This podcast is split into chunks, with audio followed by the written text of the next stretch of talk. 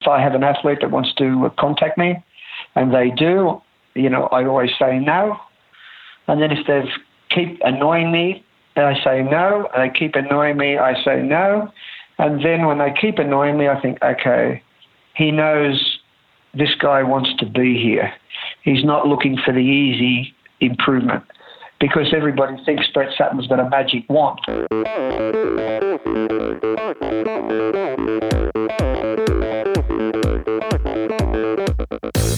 Olá pessoal, aqui quem fala é Renata Falzoni. Olá, eu sou Tim Don. Eu sou Jaque Mourão. Olá, eu sou João Paulo Diniz. Eu sou Adriana Silva. Oi, eu sou Mauro Ribeiro. E esse, é o Endorfina Podcast. Valeu, até mais.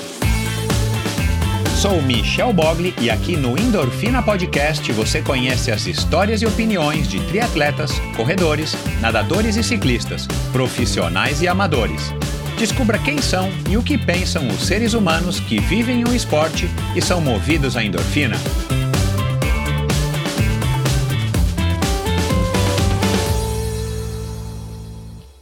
Bom, sejam bem-vindos a outro episódio do Endorfina Podcast, o primeiro episódio da série nesse período difícil de quarentena.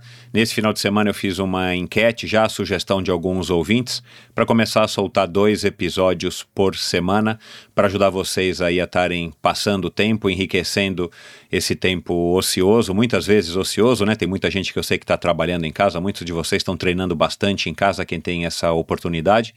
Então, mais uma dose de inspiração para vocês, graças à sugestão aí de alguns ouvintes e ao apoio de todos vocês que agora estão ouvindo Endorfina duas vezes por semana. Então, obrigado a todos vocês que ouviram o episódio da semana passada com Pipo Garneiro, o episódio também com Navas, Luiz Navas da Navas Tri e todos os outros episódios, vocês que têm postado, repostado, vocês que têm feito stories, tem sido um prazer para mim e talvez agora, em época de coronavírus, a gente vai conseguir interagir muito mais. E antes antes de falar do meu convidado de hoje, eu faço questão de agradecer a On Running do Brasil, que novamente me apoiou nesse em mais um episódio, né, depois do Tindom, há um ano e meio, dois anos atrás, agora nesse episódio. A On Running é uma marca suíça de tênis de corrida que foi criada por um dos melhores triatletas dos anos 90, isso talvez você não saiba, o também suíço Oliver Marceau. Aliás, eu competi contra ele algumas provas quando eu morei na, na Suíça, em 1900, no longínquo 1990. Você já pode usar os tênis que vem fazendo muito sucesso é, tanto entre os amadores como profissionais. Eles já estão à venda aqui no Brasil já faz alguns anos. A exclusiva tecnologia Cloud Tech, que proporciona uma aterrissagem macia, seguida de um arranque explosivo, te dá a sensação de estar literalmente correndo nas nuvens. Entre no site on-running.com e conheça todos os produtos e novidades da On, entre eles a nova geração do famoso Cloudflow, que é lindo, e o best-seller Cloud Flash, que é o tênis mais rápido da On Running, a escolha de muitos triatletas profissionais. Acompanhe também a On Running no Instagram, em on, aí underline running e fique por dentro de todo de tudo, né, o que a marca vem fazendo e inovando no mercado de corrida e do triatlon. Também quero fazer um agradecimento especial aqui ao Reinaldo Colucci, a Mariana Rata, esposa do Reinaldo Colucci, que me ajudaram a viabilizar essa entrevista, bem como o Vinícius Canhedo, que é atleta do Brett Sutton, e também ao casal Pedro e Juliana Cerise, que hospedaram o, o Sutton em sua residência aqui em São Paulo e que também me ajudaram aí a estar tá viabilizando esse bate-papo. Bom, Cara, como vocês podem imaginar, foi um bate-papo interessantíssimo, né? Se você está aqui ouvindo, você é um cara que tem interesse em treinamento de ponta, interesse em triatlon, e você já está ligado que o Brett Sutton é o treinador de maior sucesso é, da história do triatlon é, até hoje, é o cara com o maior número de títulos, com o maior número de vitórias, e é o cara, ao mesmo tempo, dono de opiniões super polêmicas, controversas, ele mesmo uma figura aí com uma história passada e bem polêmica, mas ele foi super simpático, um cara super atencioso, um cara super aberto, um cara super é, direto e reto e curto, como ele mesmo diz que é a metodologia de treino dele.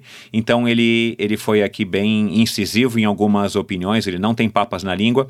E só para vocês é, entenderem sobre o que, que a gente falou, a gente conversou, claro, sobre o começo da carreira dele, para que, quem não sabe, ele foi é, começou como técnico de natação, técnico auxiliar do próprio pai. E ele depois passou pelo até pelo squash, pelo boxe, que a gente falou um pouco aí de MMA, de Rickson Grace, a quem ele admira bastante, principalmente por conta do aspecto psicológico, né, que o Rickson Grace é um grande expoente aí nesse, nesse quesito, enfim, é, dizem que é uma das coisas que ele mais que mais se destacou na carreira do Rickson Grace não foi somente o aspecto físico, mas a preparação psicológica desse grande mestre, considerado um dos caras mais importantes, ou o cara mais importante dentro da figura do, do jiu-jitsu é, mundial. Enfim, conversamos também sobre a ligação dele ainda com a Austrália, onde ele tem ainda os filhos, sobre é, cachorros de corrida, os Greyhounds, ele foi treinador de cachorros de corrida, foi treinador de cavalos de corrida. Falamos também da cultura do triatlon, a não cultura, como ele, ele cita aqui no episódio.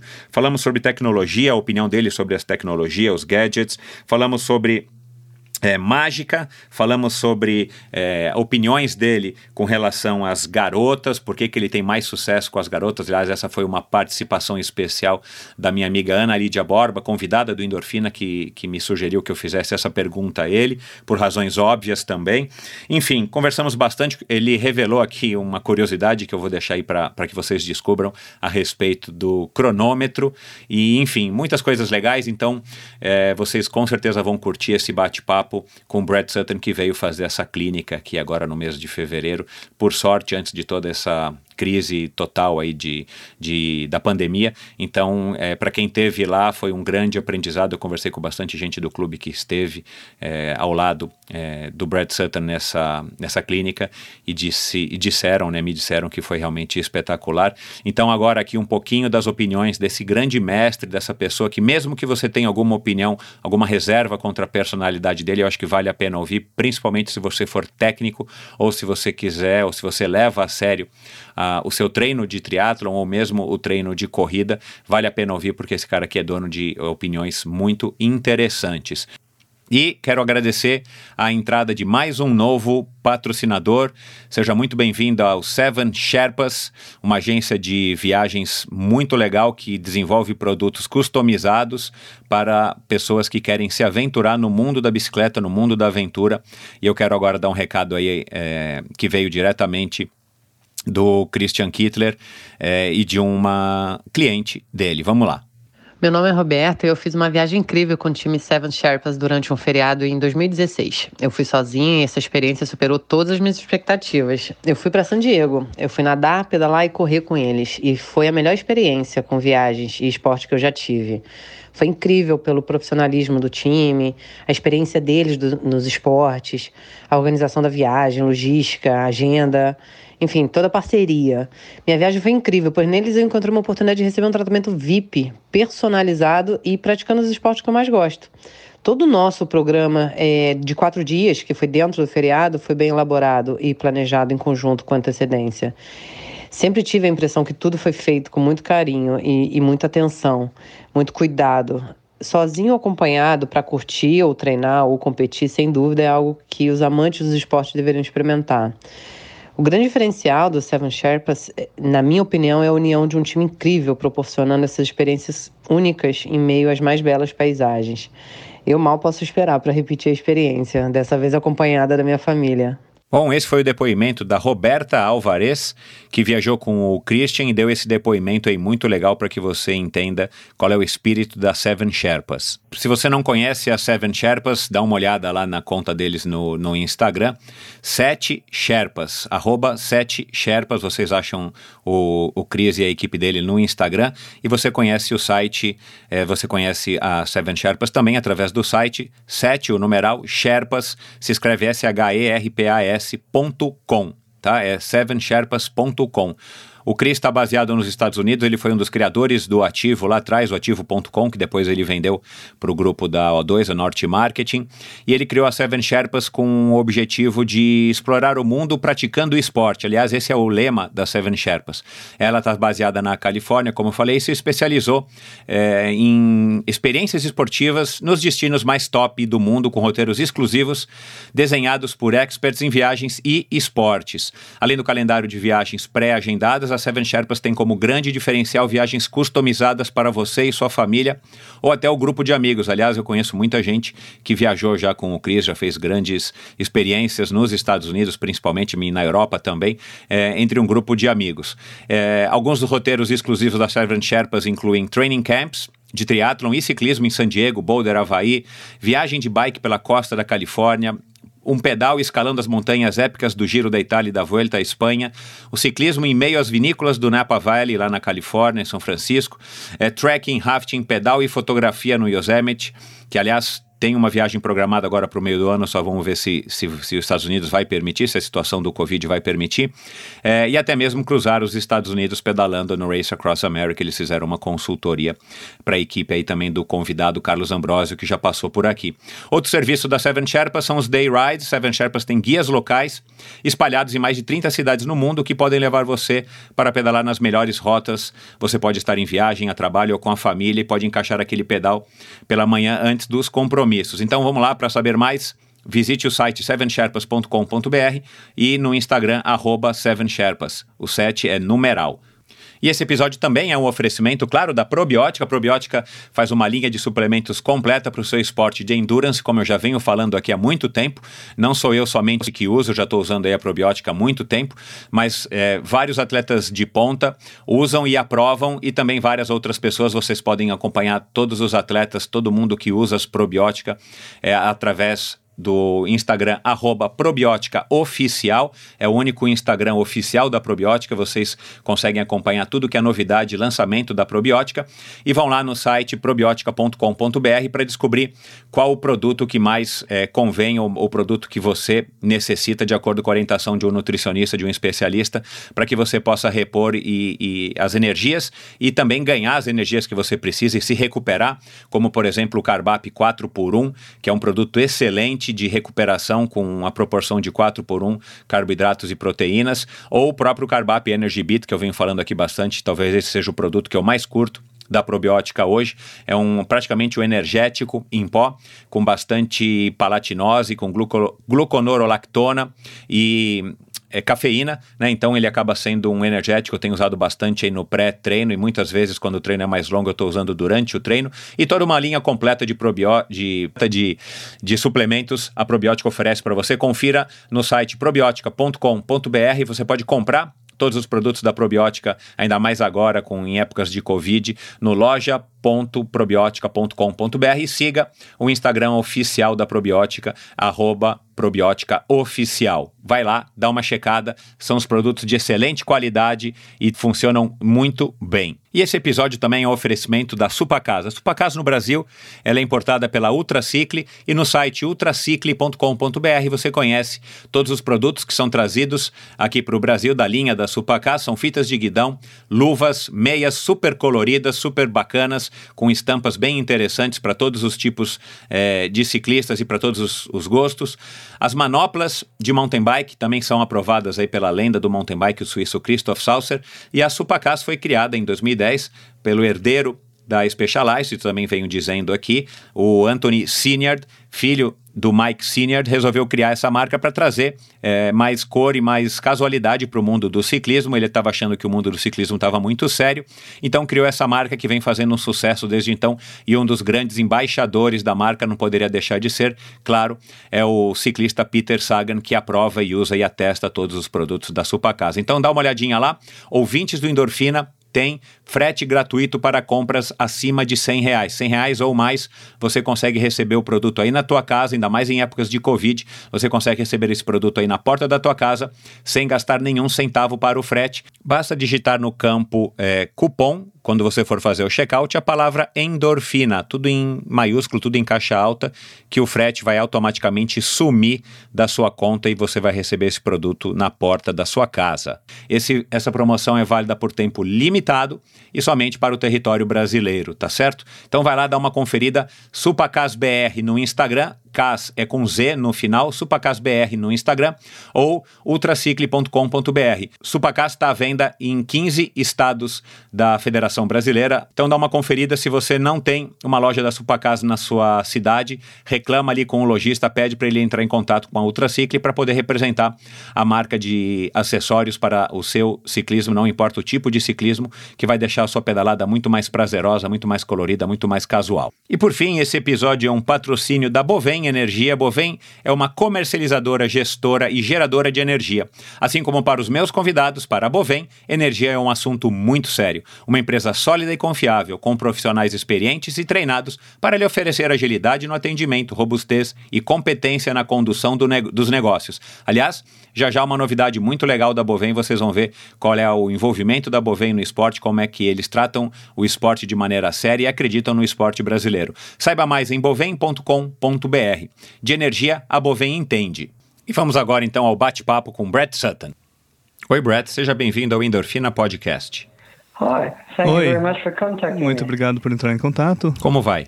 I'm doing well, thanks. Estou bem, obrigado. Vai ser muito legal bater esse papo com você. Eu soube que você se tornou avô. É o seu primeiro neto, Brett? Sim, eu tenho um uh, neto e cinco filhos. Legal. Qual é a idade dele? Well, the grandchild's just uh, O meu neto six months old. tem só seis meses e os outros range from 33 to 14. vão de 33 até 14. Legal. E como é que você está se sentindo de ser um avô aos 60 anos? Makes you have a new lease of life. É, é assim que a gente sobrevive. E por falar em ficar mais velho, como é que você vem cuidando da sua saúde no aspecto físico?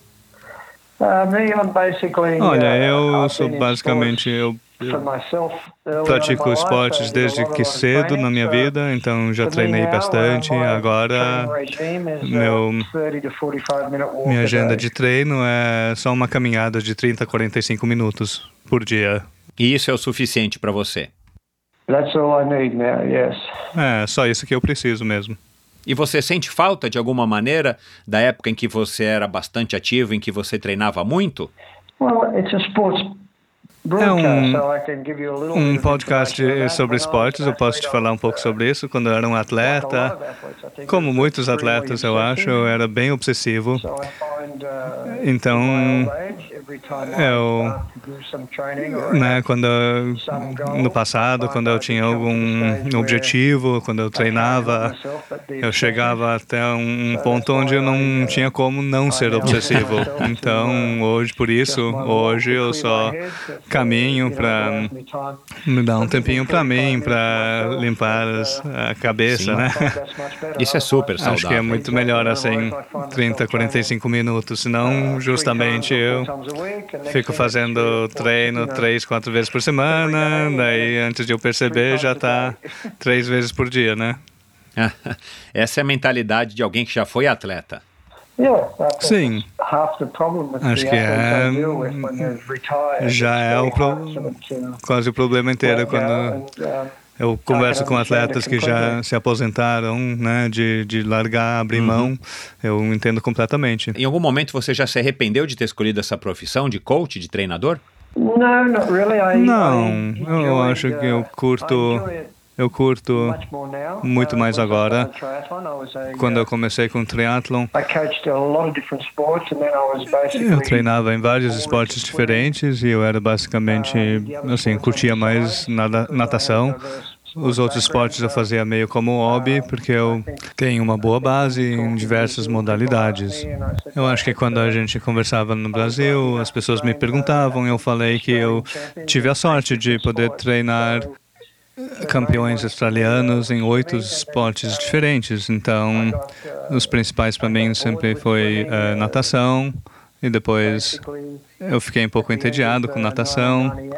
Basicamente, foi no final de 1998 eu era o, o treinador nacional e eu tive dois atletas que ganharam nas eliminatórias olímpicas que não foram para a seleção olímpica por causa dos tempos deles. E isso me fez pensar em como que eles se treinam tanto para ganhar as eliminatórias. Eu não achei que era muito justo que alguns alguns juízes, só porque eles queriam ter um certo número na equipe, deixaram de incluir cinco pessoas que ganharam nas eliminatórias olímpicas. Ainda me lembro, era 1988 e eu eu fiquei muito triste por causa dos atletas, porque os dois que eu treinei, eu tinha treinado eles por seis anos, um deles eu treinei por 14 anos e eu achei que era muito injusto. E para mim, eu preferiria entrar numa situação onde a seleção não era tão importante, com base, né, onde você pudesse ser reconhecido nos seus méritos e você poderia ter sua própria evolução. Na época, eu estava ajudando com os amadores e tinha tem uma história. Naquela época, eu era o treinador nacional, eu tinha seis atletas no time nacional e o meu treinador, o assistente, ele cuidava do grupo de triatlon. Daí uma hora ele saiu de férias e me pediu para cuidar do grupo. E na época eu estava treinando também, então eu achei que seria legal. E no final se não fosse por ele, eu não estaria no triatlon, porque ele nunca voltou. ele saiu de férias e eu não conseguia um outro assistente, um treinador para os amadores. Então, três vezes por semana eu fiz com os atletas de triatlon e isso foi basicamente o início da minha carreira em triatlon. Eu não era um treinador em triatlon profissional, eu estava trabalhando com 20 amadores e daí cheguei no estádio onde eu desenvolvi alguns júniores que ficaram muito bons e eles se qualificaram para a seleção da Austrália, a categoria de juniores mesmo. Depois eu recebi, como eu já estava empregado como pela natação na Austrália, né? Eles queriam que eu parasse o triatlon e só me focasse na natação. Então, para não esticar demais a história, eles me deram um ultimátum e um dia eu cheguei na piscina e todos os meus atletas de triatlon tinham sido barrados de entrar na piscina. Isso foi o dia que eu arrumei as minhas malas e saí de lá. E desde então só tenho feito triatlon. E lá atrás, como é que foi essa relação sua com o triatlon? É claro que o triatlon foi era bem pequeno, depois ele acabou crescendo, não só na Austrália, mas no mundo todo. Mas como é que foi quando você conheceu o triatlon, quando você tomou conhecimento? O novo esporte, então, ele te atraiu de alguma maneira? Olha, eu estava muito mais apaixonado pelo esporte como era antigamente do que como é hoje em dia. Então, a razão que eu decidi ir com os triatletas era porque eu realmente curtia a comunidade, a irmandade do grupo de triatlon. Era magnífico e eu achava que eles iam para os eventos e se divertiam entre si. Tinham, que nem qualquer grupo, eu acho, imagino, eles também competiam tinham entre si, mas não tinha nada de maldade. Na Austrália, a natação é muito forte, como você pode imaginar, então tem muita pressão nos atletas. Mas era incrível para mim pensar na voltar para as pessoas normais que tinham problemas normais. Eu estava treinando adultos em geral, mas também tinha um grupo de crianças. Então, para mim, realmente foi uma coisa que eu gostei, eu curti.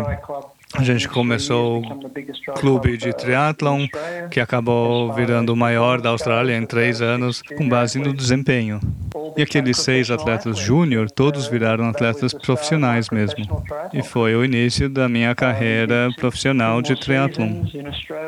A gente fez mais duas temporadas na Austrália e depois fomos, levamos aqueles seis caras, acho que a gente também levou mais quatro que a gente tinha desenvolvido e fomos para a Europa. E lá, desde então, Fiquei na Europa, estive lá uns 4 ou 5 anos, cada verão, daí voltava para treinar triatlon durante o inverno na Austrália, e depois me mudei para a Europa, tempo integral, em 1998, e nunca voltei. Então, quando eu volto, é para ver minha família, minhas filhas, e nada, nada a ver com o país em si.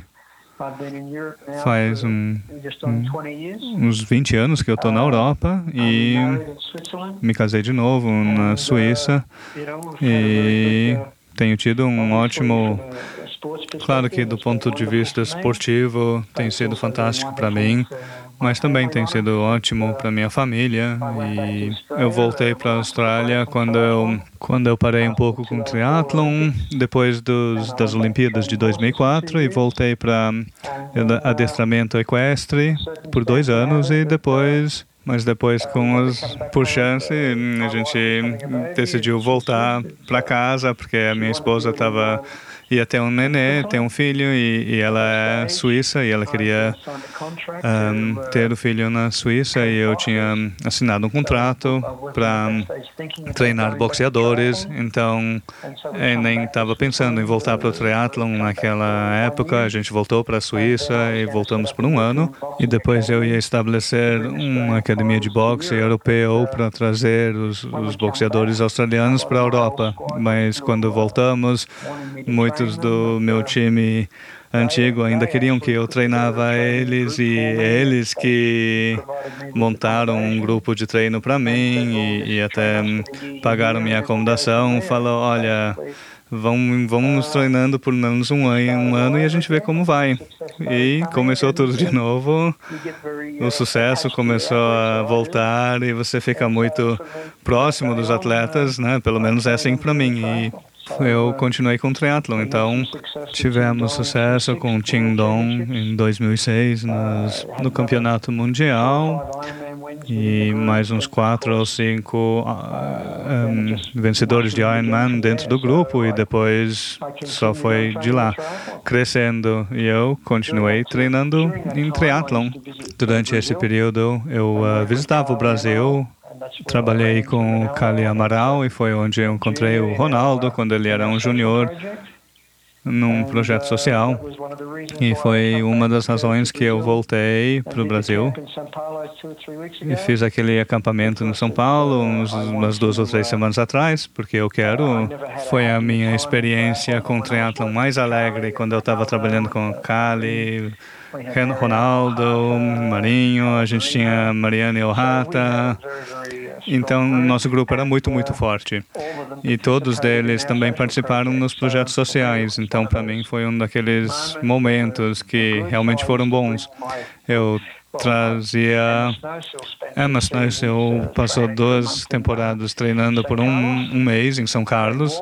Craig Walton, a Liz Blatchford, que chegou ao pódio em Kona, campeões europeus. Então a gente tinha, né, dentro de três horas de São Paulo, a gente tinha o time mais forte de triatlon do mundo. E eles tinham que participar nos projetos sociais nossos, ou senão não eram parte do nosso grupo. Isso isso era como a gente começou e a gente nossa experiência com o Brasil. Claro que eu fiz isso uh, foi por volta de 2006 até 2007 e depois basicamente o Ronaldo começou a vir para a Europa, Mariana veio para a Europa e a gente foi assim que a gente começou.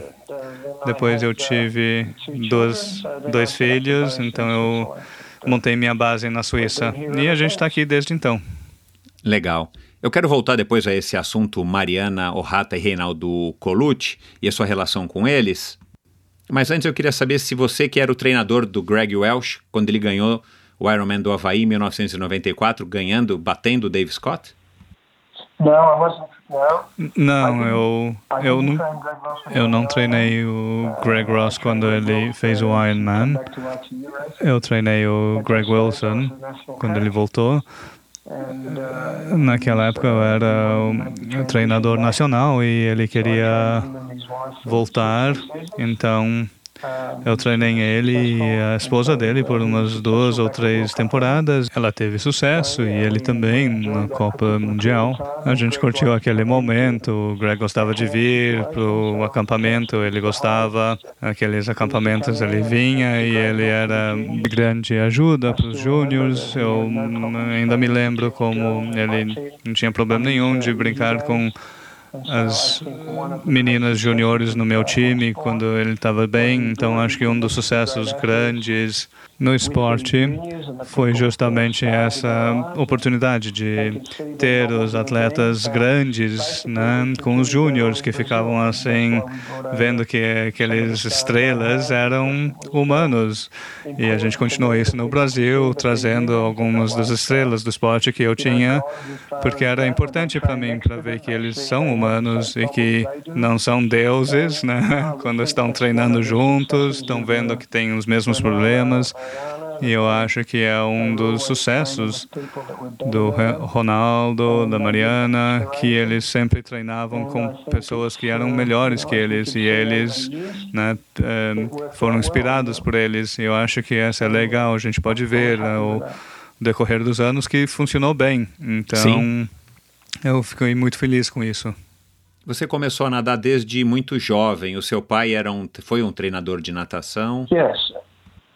Sim, sim, eu venho de uma família que, de treinadores de natação. Minha mãe, meu pai, eles tinham uma escola. Eu era o mais velho e era uma escolinha meio humilde, mas a gente fazia um bom trabalho. Então, todo o meu três dos quatro dos meus irmãos já ganharam campeonatos nacionais, né? De alguma forma, eu era o mais velho nadador, né?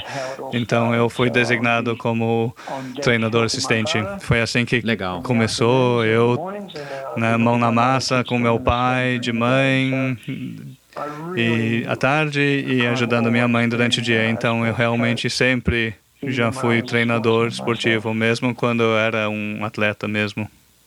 E Brett, você curtia, você gostava de ser um técnico de natação, ser um técnico assistente de natação? Ou para você na época não havia outra opção, você simplesmente estava lá porque o teu pai estava e você estava seguindo os passos dele sendo um treinador? Não, eu, olha, é a mesma coisa com negócios. Se eu morasse numa fazenda, eu viraria fazendeiro. Então, Entendi. basicamente, eu estava no meio desde jovem e quando eu saí da escola, eu comecei meu próprio programa e e fora um pequeno intervalo, nos últimos 45 anos, eu tenho sempre sido um treinador. Entendi. E quando ou por que que o boxe entrou na sua vida, né? Eu li que você teve uma carreira no boxe há muito tempo. Sim, sim.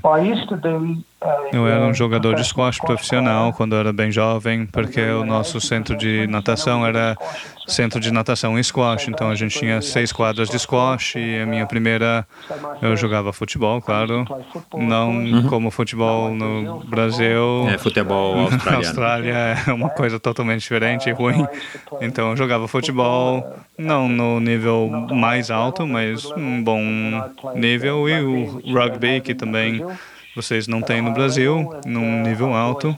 Eu sempre fui bem baixinho, era mais apropriado, porque se você for grande em squash não é uma vantagem, é muito físico e difícil, aeróbico, ágil, jogo, né? Então era que nem o boxe porque eu era bem leve, então em boxe você luta na sua classe de peso, né? E é basicamente esses os esportes que eu fiz quando eu era jovem. É, eu tem sido muito bom para mim, né? Do ponto de vista de treinador, é uma das coisas que muitas pessoas não entendem que a experiência de ter seis ou sete uh, esportes diferentes treinando no, no nível bem alto. Se perguntar para o Ronaldo, ele tenho certeza que ele diria que eu pego os protocolos de treinamento dos esportes de vários deles, né? Do jeito que eles organizam as sessões e o treinamento e incorporo no treinamento de triatlon triatlon é uma coisa que eu ainda faço hoje. O nosso programa ainda tem bastante do mundo do boxe como uma organização, né? Os atletas lá não ficam socando aquelas sacos de pancada de fato. O que eu quero dizer é que o jeito e a forma que a gente treina dura, né, dá duro, é, é o mesmo protocolo que do boxe. E você ainda curte os esportes de luta? Não, eu não assisto. É engraçado. Eu, eu fui bom nisso, mas eu nunca curtir bater nas pessoas. Era uma coisa que nem eu falei para os meus irmãos, eles eram campeões nos esportes deles e eu achei esportes em que eu era muito bom e então eu conseguia né, subir até em boxe. Se você é bom em alguma coisa, quando você é pequeno e você quer a aprovação dos outros, você vai o mais longe possível. Então, basicamente, olha, vou te falar, o meu treinador de boxe nunca assistiu a primeira ronda das minhas lutas, porque eu não batia no outro até ele bater em mim. Então era mais ou menos assim, né? Eles me chamavam o boxeador que não queria lutar. Era assim que eles me divulgavam, né? Mas Entendi. assim que o outro batia em mim, daí sem problema, a gente começava. É um filme do, do Rocky. É, mais ou menos que nem isso, sim. e você acompanha o MMA, as lutas do UFC, por exemplo? Sim, assisto de vez em quando. Eu sou mais para. Olha, os brasileiros são bem. Eu sou um estudante sem ir vê-lo, mas eu gosto de ler tudo que o Rickson Gracie escreveu. Eu acredito que ele realmente é o verdadeiro MMA. Eu acho que o WWE e MMA que a gente vê hoje em dia não é do esporte. Como você pode imaginar, eu era do mundo de boxe. Então, honra, respeito era muito importante. Quando eu estava crescendo, me formando e vendo karatê e jiu-jitsu, é a mesma coisa. Você, você tem respeito por seu oponente. Então, me desculpe se eu eu sou do, do time do Rickson Gracie, referente ao que o MMA virou e como ele ainda lida com uh, o esporte dele, qualquer coisa que eu consigo ler ou assistir do Rickson ou os filhos dele, isso é o meu lugar. Entendi. E quais são os seus lutadores de boxe favoritos de todos os tempos? Ah, sim, de todos os tempos é, é muito fácil. O Muhammad Ali era um, um, um gigante e a capacidade dele de superar os problemas ele nunca se vendeu, né? a honra dele ele manteve, ele falava o que ele acreditava e ele, ele se mantinha firme.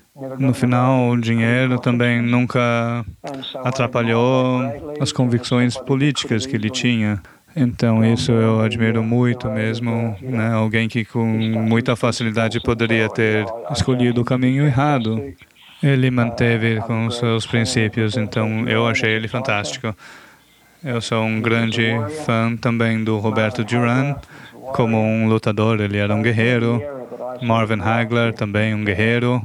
Então, eles são do tempo onde eu estava me formando, né? E mais alguns lutadores ingleses que as pessoas provavelmente não conhecem, mas eu realmente admiro esses tipos de, de pessoas. E, e né, agora que eu estou é, ficando mais velho, eu assisto algumas coisas do MMA e são uns atletas fantásticos.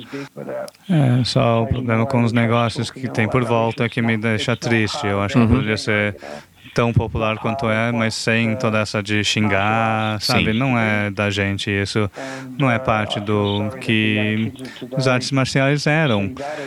E eu fico triste que os jovens de hoje vejam isso como uma maneira de honra, né? Não é o que eu considero os básicos, as fundações de das artes uhum. marciais. É, esse não é o verdadeiro espírito, né? Sim, correto. É mais um lado comercial do negócio. Completamente, sim. Uhum. E como é que você acabou treinando cavalos e cachorros de corrida?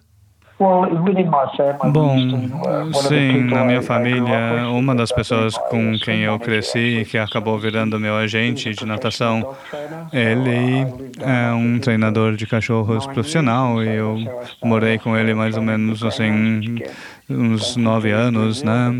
E foi assim que eu comecei a treinar galgos, né? Que eu acho que não é tão popular aqui no Brasil, mas não. são como os cavalos uhum. de corrida. É uma coisa bem significante na Austrália. E claro que eu também tive bastante sucesso nisso também. Então eu comecei a ajudar os treinadores de adestramento equestre. Quando eu era um treinador de natação, a nossa piscina estava ao lado de um dos maiores, imagina o Jockey Club de São Paulo e a minha piscina ao lado. Então, né, eu sempre tive essa uhum. conexão próxima com corridas de cavalos e eu até condicionava alguns dos jockeys para que eles podiam perder peso e claro que eu sabia o que eu estava fazendo por causa do boxe, né?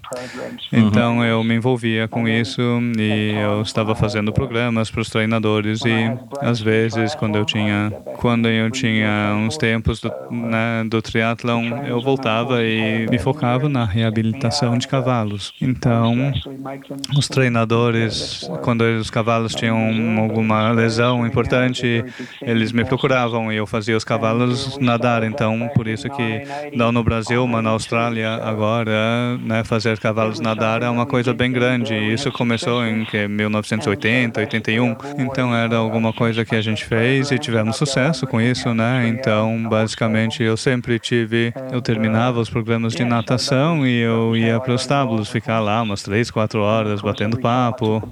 Então, sim, isso foi uma, um jeito Legal. que eu me envolvi com os cavalos. E claro que sempre que eu parava com o triatlon, E quem é mais fácil de cavalos. dar treino? Então, cavalos ou pessoas? Oh, I'd love to coach. Eu adoraria treinar cavalos. yes. Sim. Sim. Tem uma grande diferença entre humanos e cavalos. Os cachorros são basicamente só velozes, então é só manter eles uh, saudáveis e, e livres de lesões, basicamente. Criação tem muito a ver com isso e depois no próximo nível tem os cavalos e lá, claro que criação também tem muito a ver com isso também, nos né, níveis elite. Tem tanto dinheiro nisso e, de novo, eu não queria me envolver com isso, então a gente fazia a reabilitação de cavalos. Então, quando a gente achava alguns que não podiam mais participar em corridas, eu e meu irmão, a gente tentava ou comprar ou fazer com que eles doassem para a gente e a gente levavam eles e tentavam consertá-los. Daí a gente fazia isso e, com sorte, eles ganhariam uma corrida ou outra, né? E isso era o nosso trabalho. A gente achava que era legal. E isso é a diferença entre humanos e cavalos, né? Conforme suas ordens ou Olha, como um treinador, você tem que seguir o cavalo, né? Então você tem que ser muito mais um treinador mais instintual, né? Seguindo seus instintos. Eu já falei mil vezes e as pessoas ficam chateadas comigo, né? Os treinadores de humanos que se eles tivessem que treinar mais, eles iam morrer de fome uhum. porque eles são todos muito ecléticos, todo mundo a mesma coisa, faz a mesma coisa, pá, pá, pá. Não dá para fazer isso com animais. Com os animais você tem que ter uma, um senso de observação observação muito agudo. E eu acho que é por isso que eu tive tanto sucesso. Eu tive um intervalo em 2004, voltei em 2006 e desde então eu acho que eu tenho sido um treinador muito melhor. Acho que é porque eu voltei e fiquei dois anos com os cavalos que me fez ver realmente quanto o aspecto mental de esporte é mais importante do que o aspecto físico.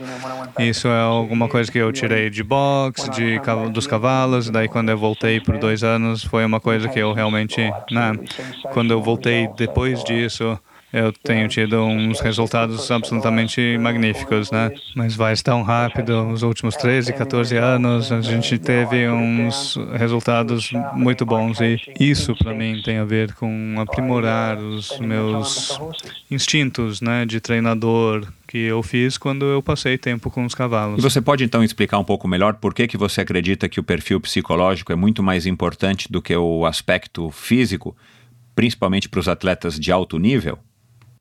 E você acha que você trabalha mais, teu papel é mais como um psicólogo do que como um treinador, como um coach com seus atletas?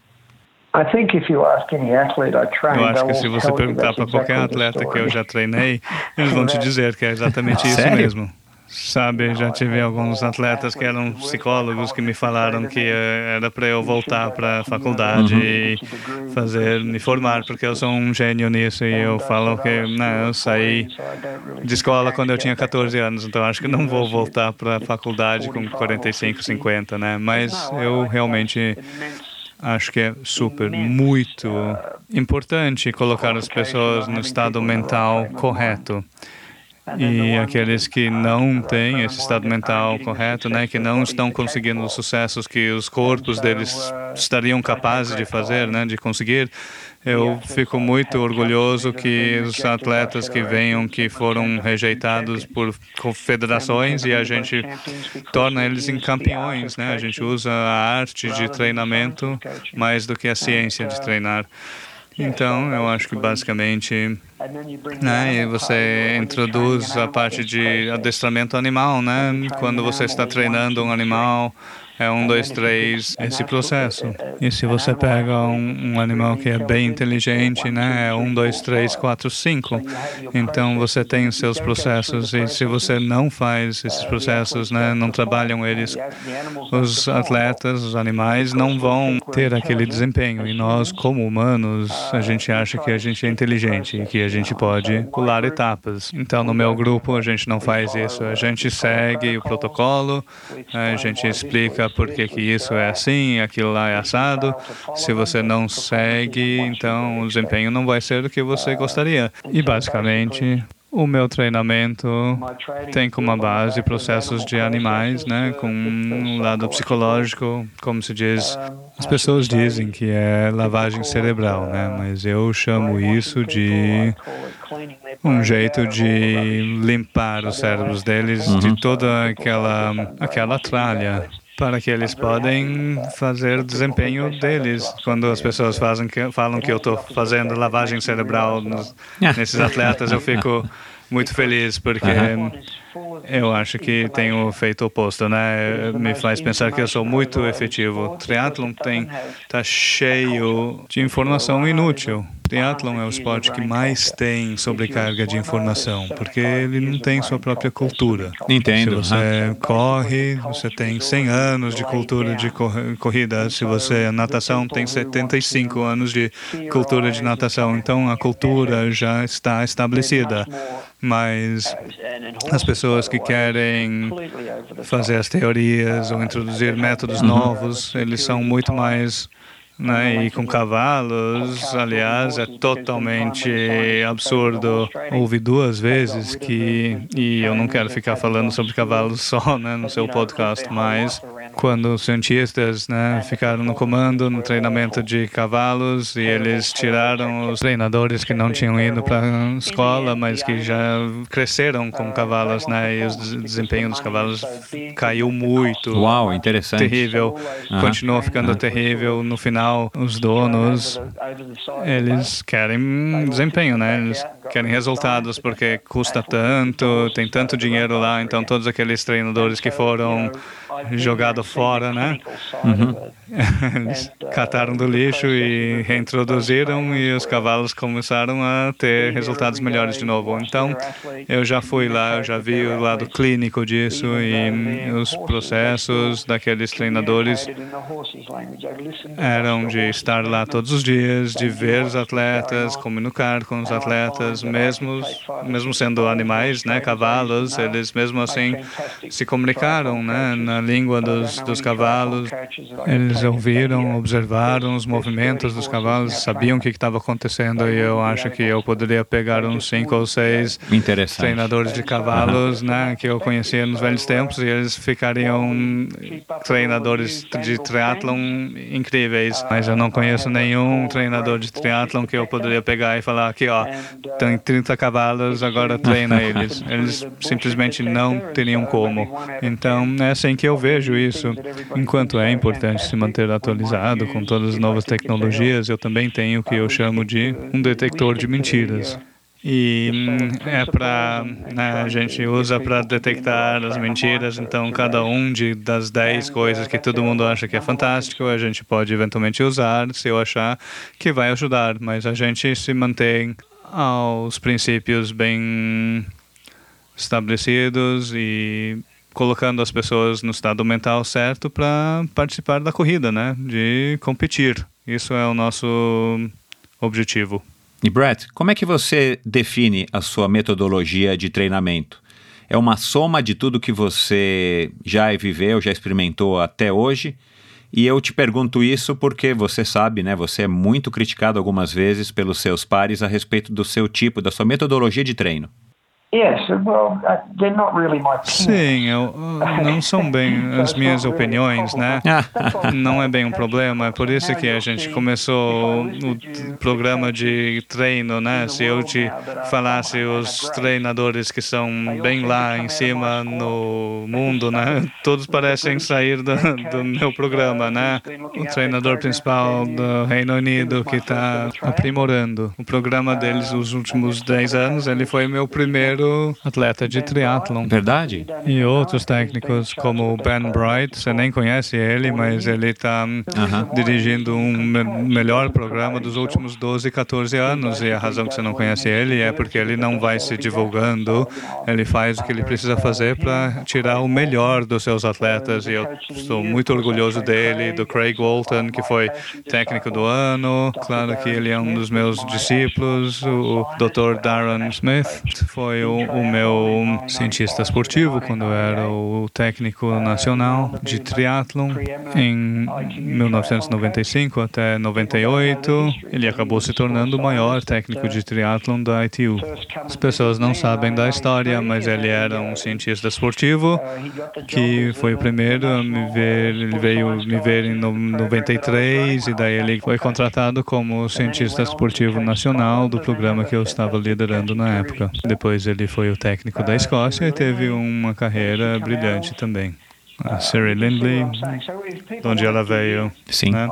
Então, se as pessoas querem criticar, né, eu acho que o processo já fala por si mesmo. O Cam Watt, que está na Austrália agora e já teve três campeões mundiais na temporada passada em duathlon, long course, short course. Então, para mim, você, olha, desculpa, mas eu não fico lendo os artigos nas revistas de quem é um bom técnico, quem não é. Eu vejo os níveis de desempenho dos atletas, os níveis de desempenho.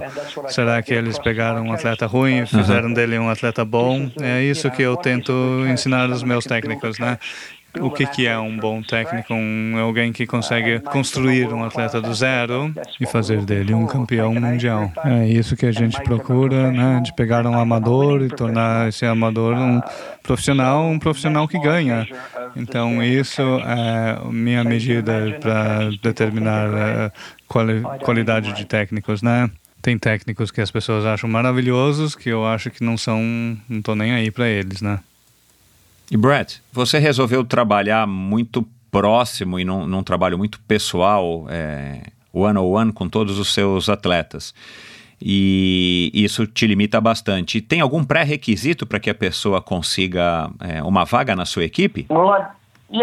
É, sim, eu escolho, eu não escolho o que eu posso dizer, é, olha, sem querer ser controverso, mas se eu tenho um atleta que quer entrar em contato comigo e eles entram em contato, eu sempre digo não, né? E daí se eles ficam me enchendo e eu falo não, eles ficam enchendo, eu digo não, e daí quando eles ficam enchendo de novo, daí eu penso, olha, esse cara quer estar aqui, ele não está procurando aquela coisa fácil, né, de melhoramento, uhum. porque todo mundo acha que Brett Sutton tem uma varinha mágica, Sim. mas não é o que eu tenho, né? O meu dom, se é assim que pode chamar, é de fazer com que os atletas se desempenhem no máximo do nível possível. E 90% dos atletas não estão fazendo isso, né? Então, para mim, eu não vou lá pedindo para os atletas virem. Né? A única pessoa que eu basicamente entrei em contato com ela e fiquei pedindo para ela vir uns seis anos, Interessante. Né? ela ficou me rejeitando, foi a Nicola Spirig. E na uhum. verdade acho que pode até ter sido oito uhum. anos, mas não sei, você teria que per perguntar para ela, mas foi no mínimo por aí. Então normalmente eu né, recebo os atletas que estão tendo dificuldades, não estão se desempenhando no, máximo, né? Eles querem melhorar e eu gosto de receber esses atletas, né? As pessoas esquecem que quando a Dani Ellis, ela veio em terceiro lugar em Cozumel, ela estava basicamente né, tendo dificuldades, iam se aposentar e eu Fiquei muito orgulhoso que eu consegui, como um técnico, reconstruir ela, né, para ela chegar no máximo, no nível máximo dela, físico e mental, né? E fiz isso com a Nicola também. Agora você não precisa me perguntar, eu te falo. A Gabi já está comigo faz uns seis anos e meio. A Nicola está comigo já. Recebi um cartão dela uns dois meses atrás, 14 anos. Uau! Bela Bel uns 20 anos e, sabe, então basicamente James Kahneman 13 anos. É, sabe, sabe, eu não desgasto ninguém permanentemente. Basicamente, eles têm que se manter ao plano, né? E se eles estão felizes fazendo isso, daí eu vou treiná-los. Se vocês querem fazer outra coisa, eu falo, beleza, você pode tentar, mas não aqui, porque não é assim que a gente faz. A gente tem um plano. E agora eu tenho feito a mesma coisa com os técnicos, né? A gente teve o nosso curso e agora temos cinco ou seis técnicos que estão tendo um sucesso maravilhoso porque eles se mantêm ao plano. Então eu acho que ao longo dos anos, né, faz 30 anos de tentativas, né, eu tenho uma boa sabedoria de o que funciona de fato e o que, que a ciência diz que deveria funcionar, mas não funciona. Por isso que eu recebo as pessoas que eu entendo, não tem nada assim, tipo, certo ou errado no triatlon, é o que funciona e o que não funciona. Então, quando as pessoas não vão para a faculdade por sete anos, têm um doutorado, eles têm ideias muito definidas, digamos, né, do que, que é ser um treinador, um técnico. Mas para mim, eles estão começando a aprender agora. Eles ainda não fazem ideia das limitações reais envolvidas em treinar humanos. Então, normalmente, eles penam por uns 4, 5 anos antes de perceberem que realmente o que funciona num livro não pode necessariamente funcionar num humano falho, né? uhum. né? Concordo. Então, e o inverso? Ex-atletas que acabaram se tornando técnicos. O que, que você acha a respeito deles? Bom, eu não considero eles como os técnicos, claro que não. Natação, a gente sempre teve atletas fortes, então eu consigo explicar isso para você. Se um dos atletas grandes, né, da natação, se ele não tivesse sua própria piscina com seu uhum. próprio time e ele viesse para a gente, a gente colocaria ele basicamente com as criancinhas, né, nenhum mais do que sete anos e a gente diria para ele que ele teria que treiná-los por uns dois anos até ele poder pensar em começar ah. a ser um técnico. Ué, mas eu fui um campeão mundial, ele diria. E a uhum. gente diria que sim, a gente sabe. Só que o que, que isso tem a ver com ser um técnico, né? Você poderia também ser um mecânico de carros. Não tem nada a ver com ser técnico. Então, sim, claro, eu sou crítico, né? não das pessoas, mas eu sou crítico das pessoas que me falam que eu não sei como ser um treinador, né? Quando se você comparar os próximos 10 melhores treinadores técnicos, você vê que os resultados deles nem se comparam aos meus. Então, daí eles falam: Ah, mas você é bem sortudo, né? Não. Eu nunca peguei ninguém que já era ótimo, né? nunca fiz isso na minha vida. Se eu te falasse as pessoas que queriam treinar comigo eu falasse não, né? Eles querem manter esse segredo e eu também, porque não é isso que eu faço. Eu nunca fui assim. O que eu quero é melhorar as pessoas, lutar, né? Eu tive muita sorte que eu encontrei com pessoas incríveis, com características físicas magníficas. Sim. E esse mecânico de carros aqui teve a sorte também, né, de consertar aquilo lá, os pneus aí e tornar essas pessoas em estrelas mundiais, né? Chrissy Wellington era uma amadora quando eu comecei a treinar lá. James Cameron era um amador quando eu comecei a treinar ele. Não é que ele estava ganhando Ironmans, né? Sabe, eu... A Nicholas Spirig, por exemplo, ela era uma atleta boa quando ela começou comigo, mas ela tinha ganhado Copa Mundial? Não, né? Então, basicamente... isso me dá orgulho, né? É, é, isso que me dá orgulho. O fato que eu consigo ter a Dani agora fazendo o que ela está fazendo, o que ela tem feito, é disso que eu me orgulho. E eu não preciso que ninguém escreva nenhum artigo para me sentir bem sobre isso. Eu fico feliz com os grupos de atletas que eu tenho e por isso que eu falei, né? As pessoas me perguntam sobre todos esses atletas e nem estão no meu time, eu não conheço eles, não quero conhecê-los. Eu acho que isso diminui o que eu tento fazer porque eu não acredito que triatlon é uma corrida, né? Eu acho que é totalmente errado do nome Ironman, mas, mas é uma corrida, você tem que produzir seus melhores competidores e no final do dia você tem que ver os resultados que eles trouxeram. Para mim, se compara mais com um torneio de golfe do que uma corrida em si. E com esse raciocínio, né, eu tento ensinar os atletas a melhorar alguns aspectos do esporte deles, né, na, nas mentes deles, para que eles podem chegar uhum. num nível mais alto de desempenho. Eu nunca falei para Dani que a gente ia ganhar isso, ganhar aquilo, nunca falei isso para Nicola também. Para mim é prejudicial para a maioria das pessoas. Claro que tem algumas que conseguem trabalhar com isso e beleza, mas a maioria das pessoas isso não é, não ajuda, isso só vai segurar eles. Hum, basicamente você está dizendo que os seus resultados falam muito mais alto, muito melhor do que qualquer palavra que você possa falar, dizer. Well, that's foi o que eu aprendi desde cedo, né? É fácil falar. e veja bem, nesse esporte tem muito, muito papo mesmo. Então não me interesso nisso, né? Sim. As pessoas me pagam para treiná-las, então eu dou 100% da minha atenção, eu fico atento aos competidores, tentando ver de onde surgirá o problema para o meu atleta. Vou entender as fraquezas e os pontos fortes deles, né? Mas é isso. Eu não faço a mínima ideia do que, que eles ganharam, não ganharam.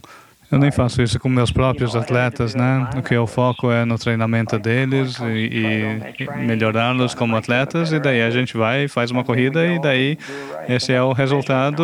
E como que em 14 anos você não faz testes? Deve ser terrível para os seus atletas, e pode até ser terrível para as mentes deles, mas sabe o que? Os resultados não são nada terríveis, não. E eu vejo todos esses equipamentos de testes, tudo que eles fazem hoje em dia, eu já fiz isso, já pratiquei isso, conheço como que é, já vi pessoas que né, têm testes incríveis, mas a corrida fica terrível. Para mim, o que conta é o dia da corrida mesmo. Como você lida com a pressão da corrida, o seu desempenho sob pressão, o seu desempenho quando as coisas estão indo ruim, quando estão indo mal, não quando você está tudo descansado e as coisas são fáceis. Essas são as características que deixam meus atletas tão bons, né, com consistência também, capazes de gerar resultados ótimos mesmo quando eles estão tendo dias ruins. E eu acho que eles conseguem fazer essas coisas por causa do meu treinamento. E se você perguntar a eles e eles estão sendo honestos, eu acho que eles diriam a mesma coisa. Eles entendem como enfrentar as dificuldades e eles entendem isso porque a gente treina eles nisso, a gente ensina isso para eles.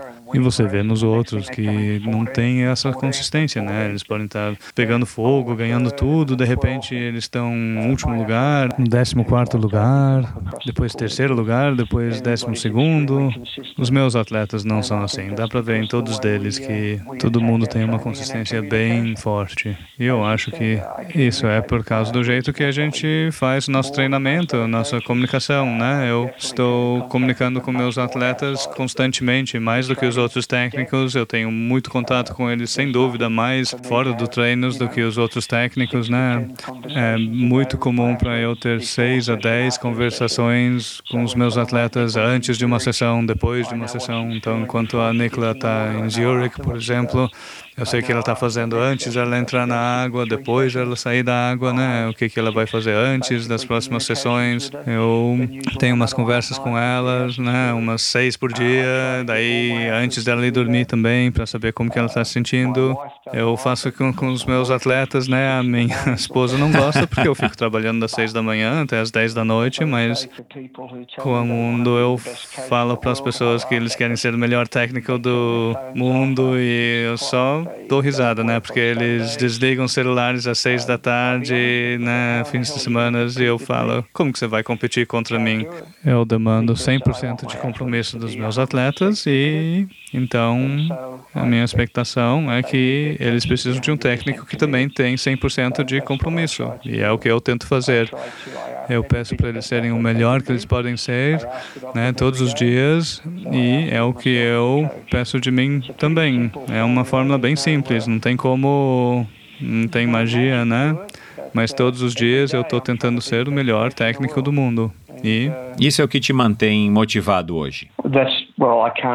Bom, eu não posso pedir para as pessoas serem os melhores atletas do mundo, né? Se eu também não estou tentando fazer o melhor de mim, ser o melhor técnico do mundo. E tem sido assim os últimos 15 anos. Isso que eu estou vendo a Siri Lindley virando uma grande técnica. Ela quer ganhar de mim, por isso que Cam Watts está sendo uma grande técnica. Ela quer ganhar de mim né? Liga pro Dr. Darren Smith, ele é um ótimo motivador, ele quer ganhar de mim. E eu falo para os meus técnicos que isso não é uma coisa ruim, é uma coisa ótima para os seus atletas. Se você tem motivação, os seus atletas vão ver se que vocês estão motivados, né? Eles conseguem detectar quem não está motivado, quem só está fazendo pelo dinheiro. Às vezes tem circunstâncias que eles não têm como evitar estar com essas pessoas, mas sabe, com a internet eu descobri que o técnico certo para as pessoas é bem mais fácil uh, descobrir agora. E olha, eu não sou o, o, técnico certo para todos, né? Para os que eu não sou, eu falo isso para eles. Eu até aconselho eles quem podem ser um bom técnico para eles. E é Sim. por isso que eu tenho né, essa reputação. Eles falam, ah, ele é duro, ele é malvado. Não é por isso. Eu sou objetivo, eu falo a verdade. Se eu vejo que não está dando certo com um atleta, eu sou o primeiro a dizer, olha, vamos achar outra solução para você. Se tem algum atleta no meu grupo que quer fazer isso ou aquilo, e não é o que eu faço. Eu falo, tudo bem, não tem problema com isso, só que a gente não vai fazer isso aqui. Você vai ter que achar outro lugar para fazer isso, porque eu mostro para eles né, a lista de campeões que a gente tem produzido aqui. Eu já mostrei a lista de pessoas que têm melhorado, né? E se eles querem tentar outra coisa, mesmo assim, tudo bem, não tem problema para eles fazer isso em outro lugar. Muitos dos meus grandes sucessos foram com atletas que estavam comigo, saíram, tentaram uhum. tudo, outros técnicos, Sim. outros métodos, e daí pediram para voltar, uhum. e eu sempre deixei eles voltar. Uhum. E a gente foi conseguiram sucessos ainda maiores, porque eles não estavam mais, sabe, aquela coisa de comparando com os outros, ah, se eu tentasse aquilo ou isso. Quando eles eles tiraram isso da cabeça, né, os níveis de desempenho deles já melhoram direto. E psicologicamente o atleta precisa estar pronto, precisa estar maduro para trabalhar com o seu treinador. Senão o negócio não. Yes, well, it, it,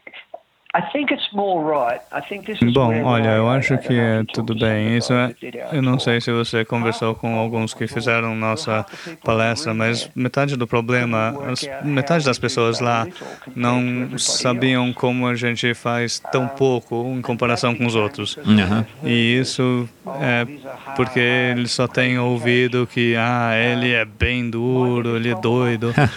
né? O meu problema maior, depois de seis semanas com uma nova pessoa, pessoa é se eles não têm a confiança nesse programa, porque eles falam que eles costumavam fazer muito mais. Uhum. E às vezes eu falo para eles, olha, fazer menos é mais, vamos Sim. se concentrar, vamos Sim. continuar, me dá, me dê 12 meses e vamos ver como que as coisas estão daqui a um ano mas a gente faz mais ou menos 25% menos, né? Alguns atletas ainda menos. A Dani não treina quase nada comparado com os outros atletas do Ironman, mas isso é porque ela não precisa, né? A Nikla não faz nada do long course que os outros fazem, short course, mas o treino dela é muito consistente e dá, faz muito mais treino de curto tempo, período né, do que os outros atletas, mas ela é muito mais consistente e porque faz com tanta garra que se eu desse o mesmo treino que eu dou para os outros, que os outros fazem para ela, ela faria com 30% a mais de desempenho. e logo logo ela se desgastaria totalmente. Atletas como ela podem se desgastar fisicamente porque mentalmente eles têm 100% de compromisso. Então, eu posso te dar uma lista enorme de campeões que se machucaram porque eles têm tanto compromisso, sabe? E se as coisas não estão indo bem, então a resposta é sempre faça mais. Isso é o maior problema sobre como as pessoas fazem treinamento.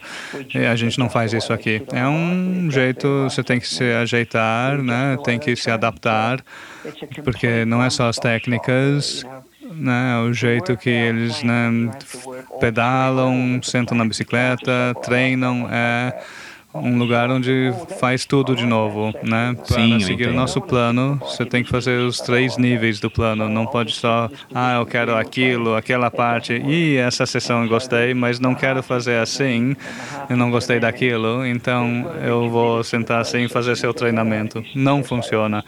Então, para mim, a coisa difícil e para os atletas é que eles têm que ter um compromisso com o processo. É difícil se eles estão vindo de um lugar onde eles acham que são bons atletas os atletas não querem mudar as coisas se acham que estão funcionando. Agora, meu problema é que se eu tenho um, um atleta que acha que é muito bom, né, pontuando 60 ou 70,3 nos Copas Mundiais e acha que estão fazendo muito bem, aí é que a gente vai ter visões diferentes do mundo, porque eles acham que não querem abrir mão do que estão fazendo e eu acho que eles estão aposentados, só que nem sabem ainda. É o grande problema com muitos atletas, eles são basicamente mochileiros com uma bicicleta, eles vão para lá, para cá, estão fazendo isso, aquilo, e ficam muito frustrados com o técnico porque eu não tenho esse calendário, né? Eu, né, que tem que fazer tal e tal até tal corrida. Eu falo para Dani ou a Nikla, né? Você sempre precisa treinar para melhorar. Você não está tão bom ainda. Você acha que eu consigo falar isso para os profissionais médios? Eles só querem pegar a bicicleta e se mandar para a próxima corrida e pontuar sete, né? Eu simplesmente não entendo essa mentalidade. Então, de novo, dá para ver onde eu recebo esse criticismo das pessoas. Ele é o, o que que eles me chamam? Eu sou um control freak, Sim. né? Quero controlar tudo. Um ditador. Bom, eu quero uhum. controlar tudo, exatamente. Não me venha com esse papo de, ah, tem uma corrida bem bacana no Porto Rico, por que que eu não posso ir? Ué, porque não vai ajudar seu desempenho a melhorar, né? Ah, mas eu gostaria de ir para o Brasil, porque vai ter um Copa Mundial lá. Ah, legal, então a gente vai viajar por 14 horas, né? Vamos fazer nada por duas, dois dias antes, dois dias depois. Estou te relatando uma conversa que eu tive dois dias atrás, né? Com pessoas que estão querendo chegar nas Olimpíadas, né? A federação estão empurrando eles para lá e eu estou te falando, uhum, entendo. né? Você nunca vai chegar nas Olimpíadas se você for para lá, porque você vai gastar duas semanas né, da sua vida, você vai treinar, você vai ficar exausto. Alguém já te contou do calor lá? Não, achei que era 26 graus. Sim, mas veja só a umidade, né? Você sai de um lugar onde a umidade é 10, você não tem treino nenhum, você vai chegar lá de avião, montar sua bicicleta, sair da porta e ver como que é a umidade de 60%. Então, coisas razoáveis que eu levo em conta, onde todo mundo né, não quer nem saber. Ah, aquilo lá parece legal, vamos para a Austrália. Eu acho isso muito não profissional. Já a respeito das meninas, Brett, como é que você explica esse grande sucesso que você tem mais com elas? O que, que elas têm que combina mais com seu estilo? Paciência ou o quê? Well, Olha, eu acho que eu explico falando para as pessoas dar uma olhada no esporte, né? Eles penduravam aquele rótulo em mim, né? Que eu só tinha sucesso com os homens. Então, se você voltar até 95 até 99, eu era o único com tricampeões masculinos no nível do ITU no meu time. Eu treinava pessoas como Greg Bennett, um bicampeão da Série Mundial, Andrew Jones, outro bicampeão da Série Mundial, eu tinha o Jan Hula, Hamish Carter, né? nomes bons no mundo masculino. Uh, o Tim Don também. Dois meses atrás, eu tive um jovem com menos de 23 anos de idade ganhar a Copa do Mundo Open. O nome dele é Max Tutor. E ontem, se você verificar, quem ganhou na África do Sul com 70.3 foi Natty Tremble. Então, o que eu não faço, e isso, olha, vou ser bem franco com você, é que uma coisa controversa, mas as mulheres são muito mais inteligentes do que os homens. Concordo. Elas vejam meus resultados e falam, eu vou para ele, enquanto os homens, eles pensam, ah, se eu for para ele, ele vai querer controle total. E essa é a diferença entre essas gerações, né, dos últimos 20 anos. Todos esses caras que eu ensinei, eles vieram para mim porque eles não conseguiam entrar em vários times, né, e estavam com muita vontade de ser incrível, né e vieram para mim me vendo como uma solução. Hoje em dia, eu tenho muitas mais meninas me ligando, falando que, olha, eu quero treinar dessa maneira, chegar nesse nível, você acha que é possível? E eu falo para elas, se você é bom em seguir ordens, o que quer dizer que eu falo, a gente faz tal coisa, e você fala, sim, vamos lá. Se você falar isso para um homem, e eles já estão procurando o próximo técnico, porque eles ainda querem ter controle sobre o programa deles. Eu ainda vejo isso hoje. Então, eu me vejo como quando eu voltei para o esporte em 2006. Desde então, parece que eu estou aposentado. Eu não vou atrás de atletas. Né? Eu conversei com alguns homens que eu achei que eu poderia melhorar, mas e eles estão bem, eu estou fazendo um bom trabalho, não tem problema nenhum com homens. É assim que eu faço. Então, sim, eu não tenho problema nenhum em dizer que nos últimos 5, 6 anos eu não tenho treinado muitos homens, não. Não tenho tido muitos homens no, no meu time e, e eu estou feliz com isso, porque eu nunca tenho esse problema que com que eu tenho com homens que eu não tenho com as mulheres, né? Porque elas vejam que eu estou fazendo um trabalho bom, está funcionando para elas, elas elas se dedicam e falam, ok, estou aqui no lugar certo. Enquanto os homens sempre estão olhando para lá, se eles per perderam uma corrida, mas fizeram, tiveram um desempenho incrível e ficaram em terceiro. E o outro falou: Ah, eu coloquei tal coisa no meu nariz, por isso que eu sou bom. O cara vai voltar com três daqueles negócios e pôr em cada orifício, né? Para ser honesto, é mais minha apatia de eu não preciso mais daquilo, sabe? Eu, eu tenho uma visão melhor, maior do esporte, eu quero seguir isso. Eu ia me aposentar com a Nicola em 2012 e, claro, ela teve aquela corrida incrível, ganhou ouro, a gente comemorou e achou que era o final daquilo. Eu ia voltar para os amadores, tentar fazer as minhas palestras, que nem você viu. Né? Aquilo lá é de paixão que eu fiz no Brasil no final de semana passada e depois eu fui para o Peru para fazer aquilo, né? Na quarta eu vou para Israel para fazer isso de novo, depois eu vou para Amsterdã no domingo. Então isso é a minha paixão de verdade agora. O problema é que a Nicola me liga de novo depois do do filho e ela fala, ah, eu quero tentar de novo, o que, que você vai fazer? Mandar ela embora? Daí ela traz a Daniela e daí, aí agora ela fala, Daniela está pensando em se aposentar, você poderia ajudar ela, então foi o que a gente fez, daí ela também trouxe esse essa Júnior né, da Suíça, que me orgulho em falar que ela ganhou Copa Mundial no ano passado, mas a gente começou do nada, né? Sim. E daí o menino também, ele era um júnior decente e agora ele vai virar um monstro, né? Ainda temos, estamos chegando lá, mas ele só tem 23, né? E com um pouco de sorte você vai ver ele nas Olimpíadas. Ele está melhorando tanto, ele é o atleta mais rápido da Suíça, né? Não sei se os juízes lá vão entender isso, mas no momento ele está, está no top 15 da Série Mundial, ele está ganhando pódios em quase todos os, os copas que ele está indo. Então, na minha cabeça, eu não preciso falar com as pessoas né, que falam, ah, você consegue só bons resultados com as mulheres, não com os homens, né? Eu já tive exemplares fantásticos né, de características físicas. A Chrissy Wellington é um, um exemplo incrível de uma atleta que a maioria dos técnicos viria assim uma vez na vida, se tivessem sorte. E eu tive muita sorte que eu consegui achar as pessoas assim, né? A Chrissy estava com tanta pressa, ela não tinha nenhuma experiência com triatlon. Eu acho que foi incrível que ela não sabia nada do triatlon, porque se ela soubesse, né, eu tive duas ou três meninas no meu time que eu achava que eram tão bom quanto ela, mas eram júniores, um histórico em triatlon.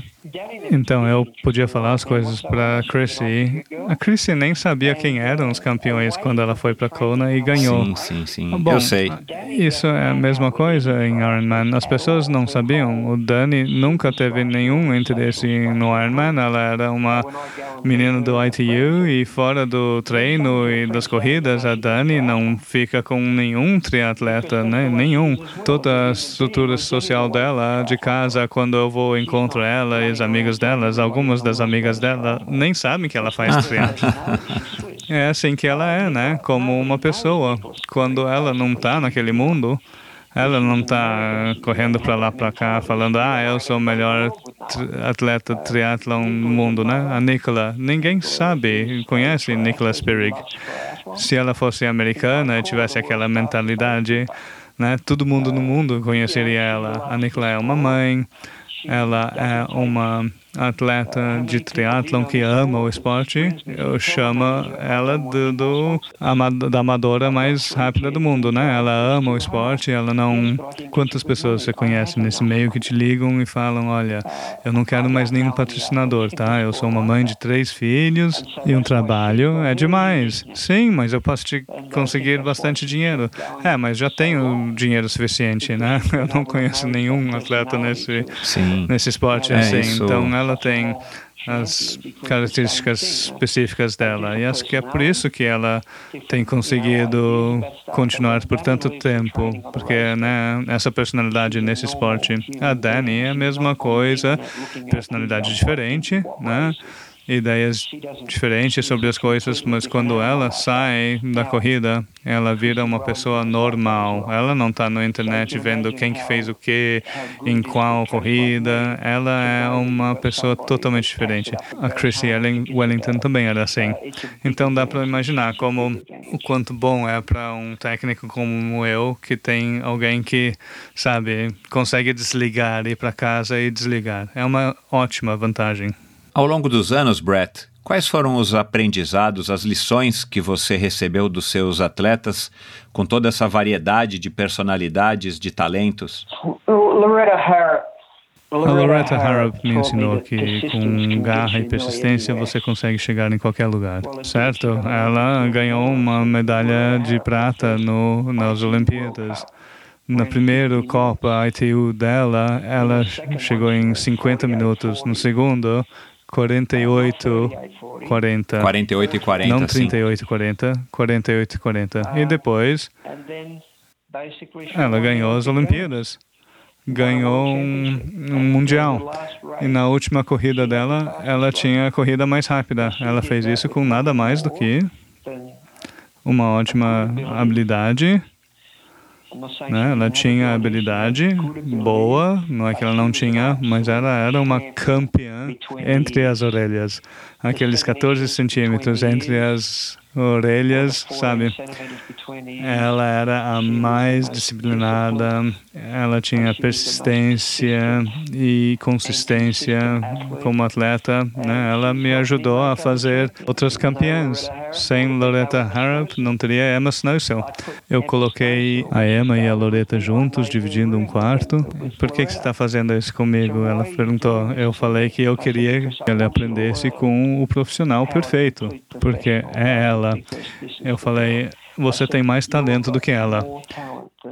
E ela falou, Ué, mas ganha de mim por seis minutos. Eu falei, porque é o que ela faz fora o talento. E claro, ela passou dois anos, né, dividindo um quarto com a Loretta. A Sherry Lindley passou um ano e meio com ela, com a Loretta.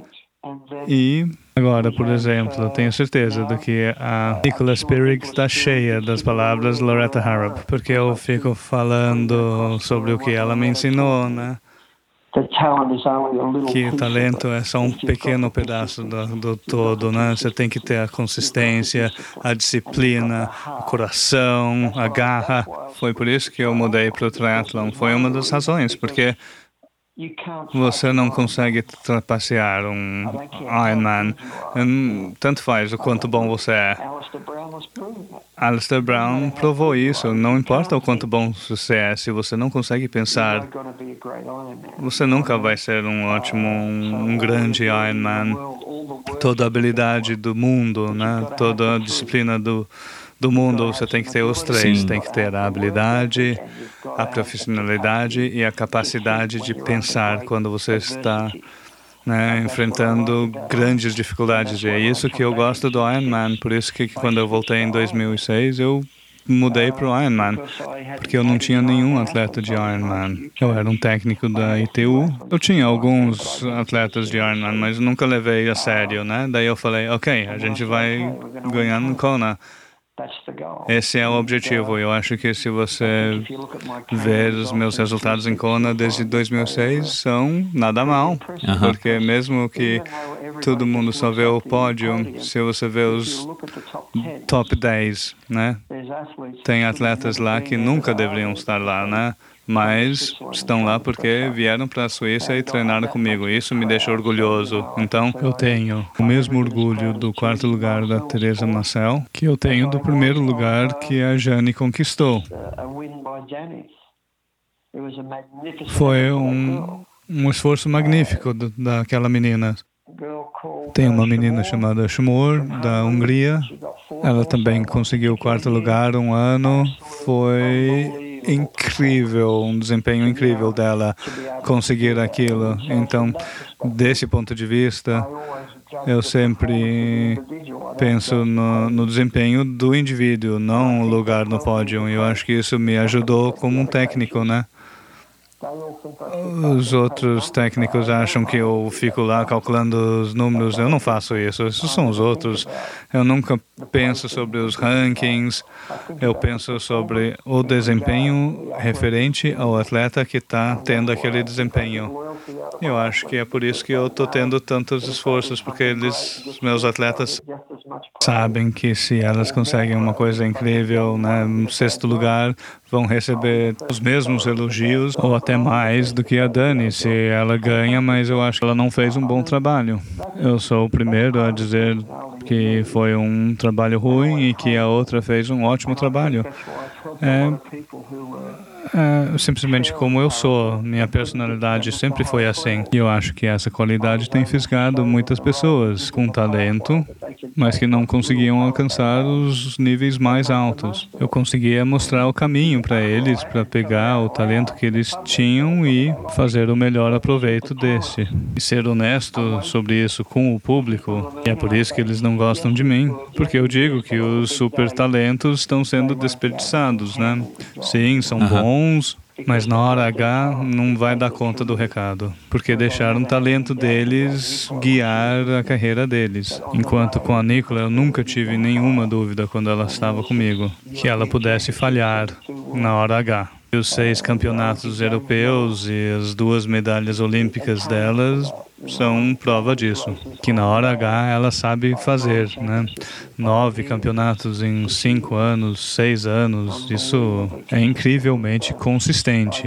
E eu não fico falando isso para mim mesmo, né? Eu falo isso para elas. Só que eu tenho conseguido abrir as mentes delas para que elas conseguissem atingir os níveis que elas têm conseguido nas corridas. E é isso que me deixa orgulhoso como um técnico. Seria justo dizer, Brett, que a Loreta eh, foi a sua atleta perfeita ou mais próximo da perfeição entre todos os atletas que você treinou?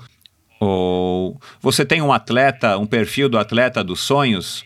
O que que ele ou ela precisaria ter? Não, já tive o atleta dos seus sonhos, né? A Emma Snussel foi um atleta fantástico. As pessoas esquecem o que ela fez, ela conseguiu. A Nicola Spirig é um mutante, ela consegue um desempenho incrível. Ela ganhou nove half Ironmans. Eu forcei ela a fazer um full Ironman só para ela ver como ela era boa. E isso foi com só cinco semanas de treino e ela ganhou aquilo. Ela é um atleta fenomenal, né? Mas precisou usar algumas das habilidades que a Loretta tinha para conseguir aqueles resultados. A Daniela tinha que acessar as habilidades que eu tenho visto né? na Chrissy, por exemplo. A Chrissy faz parte das, das nossas atletas antigas de 1992, 93. São bem parecidas, então você sabe o que eu estou dizendo. Teve uma reação em cadeia. A geração anterior acabou ajudando a que veio depois. O Reinaldo Colucci não seria o Reinaldo Colucci que você conhece se ele não tivesse treinado com o Craig Walton por três a cinco temporadas. Ele foi implacável e essa foi a chave, sabe? Então, quando a gente conversa sobre atletas assim, dos sonhos, não existe nenhum atleta maior do que o Daniel Rick no long Ironman ou a Chrissy Wellington, por exemplo, e na área dela, a Nicola, no momento, é a maior uh, atleta olímpica de triatlon feminino. Esse vai ser o número 5. Então, quando chega pessoas não sérias e me falam que querem ser profissionais, atletas profissionais, só que eles me falam que não têm disciplina, né, que falta disciplina, simplesmente não entendo como que eles vão conseguir, então. Explica para mim, a Nicola, ela tem três crianças, um emprego emprego e um marido. e se esforça mais do que você e ela não consegue tirar sonecas durante o dia, na verdade, bem agora mesmo, ela está acordando duas vezes por noite só para cuidar da nenê dela. Né? No máximo, ela consegue dormir três vezes, duas horas cada vez. Mas mesmo assim, você vem aqui e me fala para minha cara que você tem a disciplina, mas não está conseguindo. Sabe, isso me deixa com. Olha, sou eu que vou ser brutalmente honesto com os atletas. Então, quando os atletas me contam como é difícil para eles, eu só dou risada nas caras deles. Então, dá para imaginar o quanto eles me amam, né? Quando eu vejo amadores fazendo o que eles fazem, levantando às quatro da madrugada para treinar, para depois ir para os trabalhos deles, né?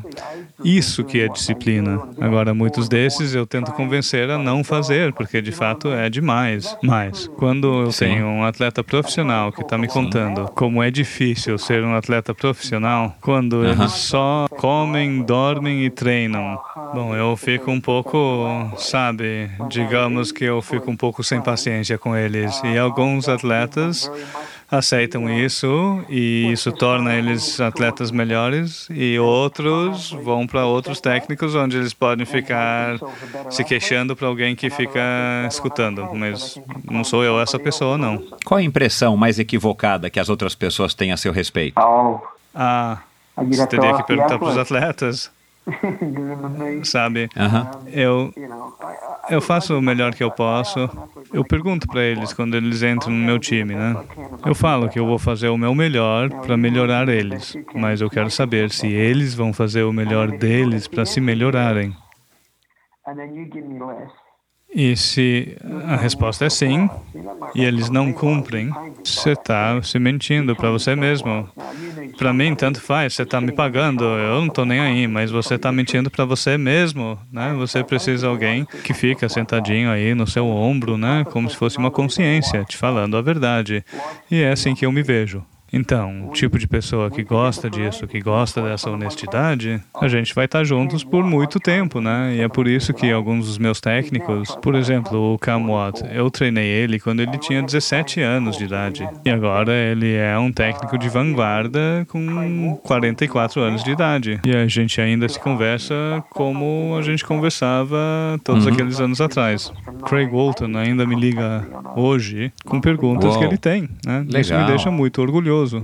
Eu ainda tenho três atletas de natação de 1980 que ainda mantêm contato. A gente se fala todo mês. Esse é o lado de Brett Sutton que as pessoas não vejam. E é o lado do Brett Sutton que eu não tô nem aí se que os outros não vejam. Porque o triatlon é um lago muito pequeno, mas com informação demais. Está sobrecarregado de dados. Então, para alguém como eu, que mantenha o controle, deixa as coisas bem simples, como eu disse na palestra, alguns me criticam, eles me chamam de Keep It Simple Sutton, sem perceber que, na verdade, eles estão me fazendo um incrível elogio. Para mim, esse é o melhor elogio que alguém pode me fazer. É exatamente essa razão que eles não têm nenhum atleta nos níveis mais altos, porque eles complicam demais. Eles sufocam seus próprios atletas, né, o desempenho deles. Então, quando as coisas não estão indo bem, eles falam: "Ah, vamos fazer um exame de lactato ou vamos realizar um exame de sangue", porque os seus dados estão bom demais. Quando você faz aquele teste de corrida, é muito bom. Mas eles simplesmente não percebem que essas coisas estão matando eles. Então, para os que vêm e me perguntam, eu conto tudo para eles. Eles duram umas duas semanas, daí voltam para o triathlon.com.au para perguntar para algum expert que nunca treinou nenhum campeão na vida dele Sim. por que, que eu estou errado e por que, que eles estão em razão. E a vida continua no Uhum. mundo de, do triatlon. Sempre direto e reto, curto e grosso. Ah, Da onde que você aprendeu a, a, eh, ter esse estilo? Você herdou isso do teu pai? Sim, a sim, o ambiente da minha infância era muito severo. Então eu usei isso um pouco como uma base mesmo. Mas uma coisa que eu percebi mesmo foi que eu consegui resultados muito, muito bons com pessoas que conseguem aceitar críticas construtivas. Tive resultados sensacionais com pessoas que conseguem se criticar e levar as coisas mais a sério do que as outras pessoas. Então, para elas, eu sou uma dádiva incrível, porque eu tiro a pressão delas. Quando eu falo para eles que uma coisa tá boa, tá boa, mas eles vêm, ah, não, mas de repente, olha, não importa o que você acha. Sou eu o juiz e ponto final. Então já aconteceu que alguém ganha uma corrida por seis minutos, todo mundo está comemorando com eles, os patrocinadores estão dando abraços neles, elogiando, falando que são os máximos. E aí quando eles olham para mim, eu viro a cara e me mando. E isso é eu dando o veredito, né? E eles sabem disso. E esse é o negócio com o meu grupo. Todo mundo sabe. Vão receber o mesmo tratamento e que vão ouvir a verdade. Ninguém vai ficar puxando o saco deles quando não é merecido. Porque eu sei, quando eu era um atleta,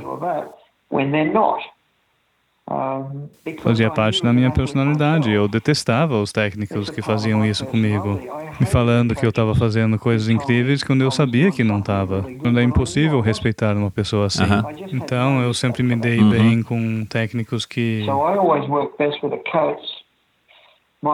Meu técnico de boxe, eu acho que eu nunca vi ele sorrir nenhuma vez, nem nos 10 anos que eu conheci-lo. Eu também sabia que quando ele falava para alguém bom trabalho, poxa, era como se você tivesse ganhado uma medalha de ouro. E é possível que isso seja o Brett Sutton agora. Me falaram que eu tô ficando mais Sim. velho, mais mole, e eu provavelmente Aham, sou sim. bem diferente do que como eu era 20 anos atrás. Só que eu não sei se isso é uma coisa Ah. boa ou uma coisa ruim. Sabe, Brett, o meu esporte de base eu vim do polo aquático. Eu joguei polo aquático por cinco anos no mesmo Clube Pinheiros que você esteve aí, deu as palestras. E os técnicos de polo aquático são sempre assim, curtos e grossos, diretos e retos. Eles impõem disciplina, você nunca pode reclamar e você raramente recebe um elogio, a não ser quando você de fato merece isso. E tenho certeza que isso me formou como um, como um atleta, a minha base, minha personalidade, e eu levo isso para o meu dia a dia. Você tem uma ponta firme. Você sabe você mesmo quando você está fazendo uma coisa bem ou quando você não está conseguindo fazer uma coisa bem.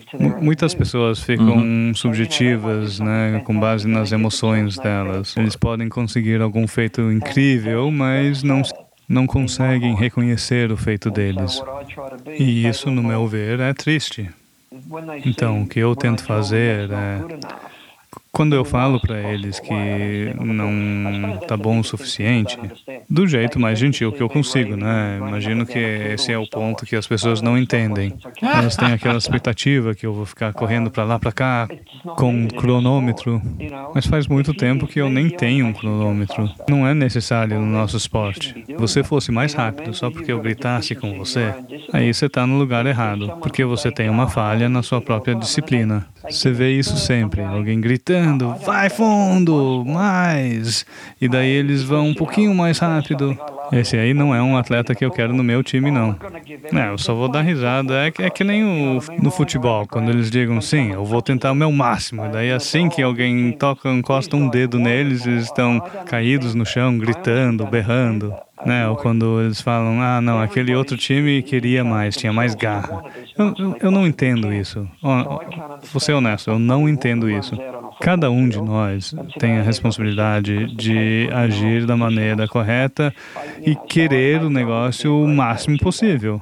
Então, para mim, não faz sentido, né? Alguém Entendo. entra no campo de futebol e daí fica todo bravinho porque o técnico colocou ele numa posição que ele não prefere.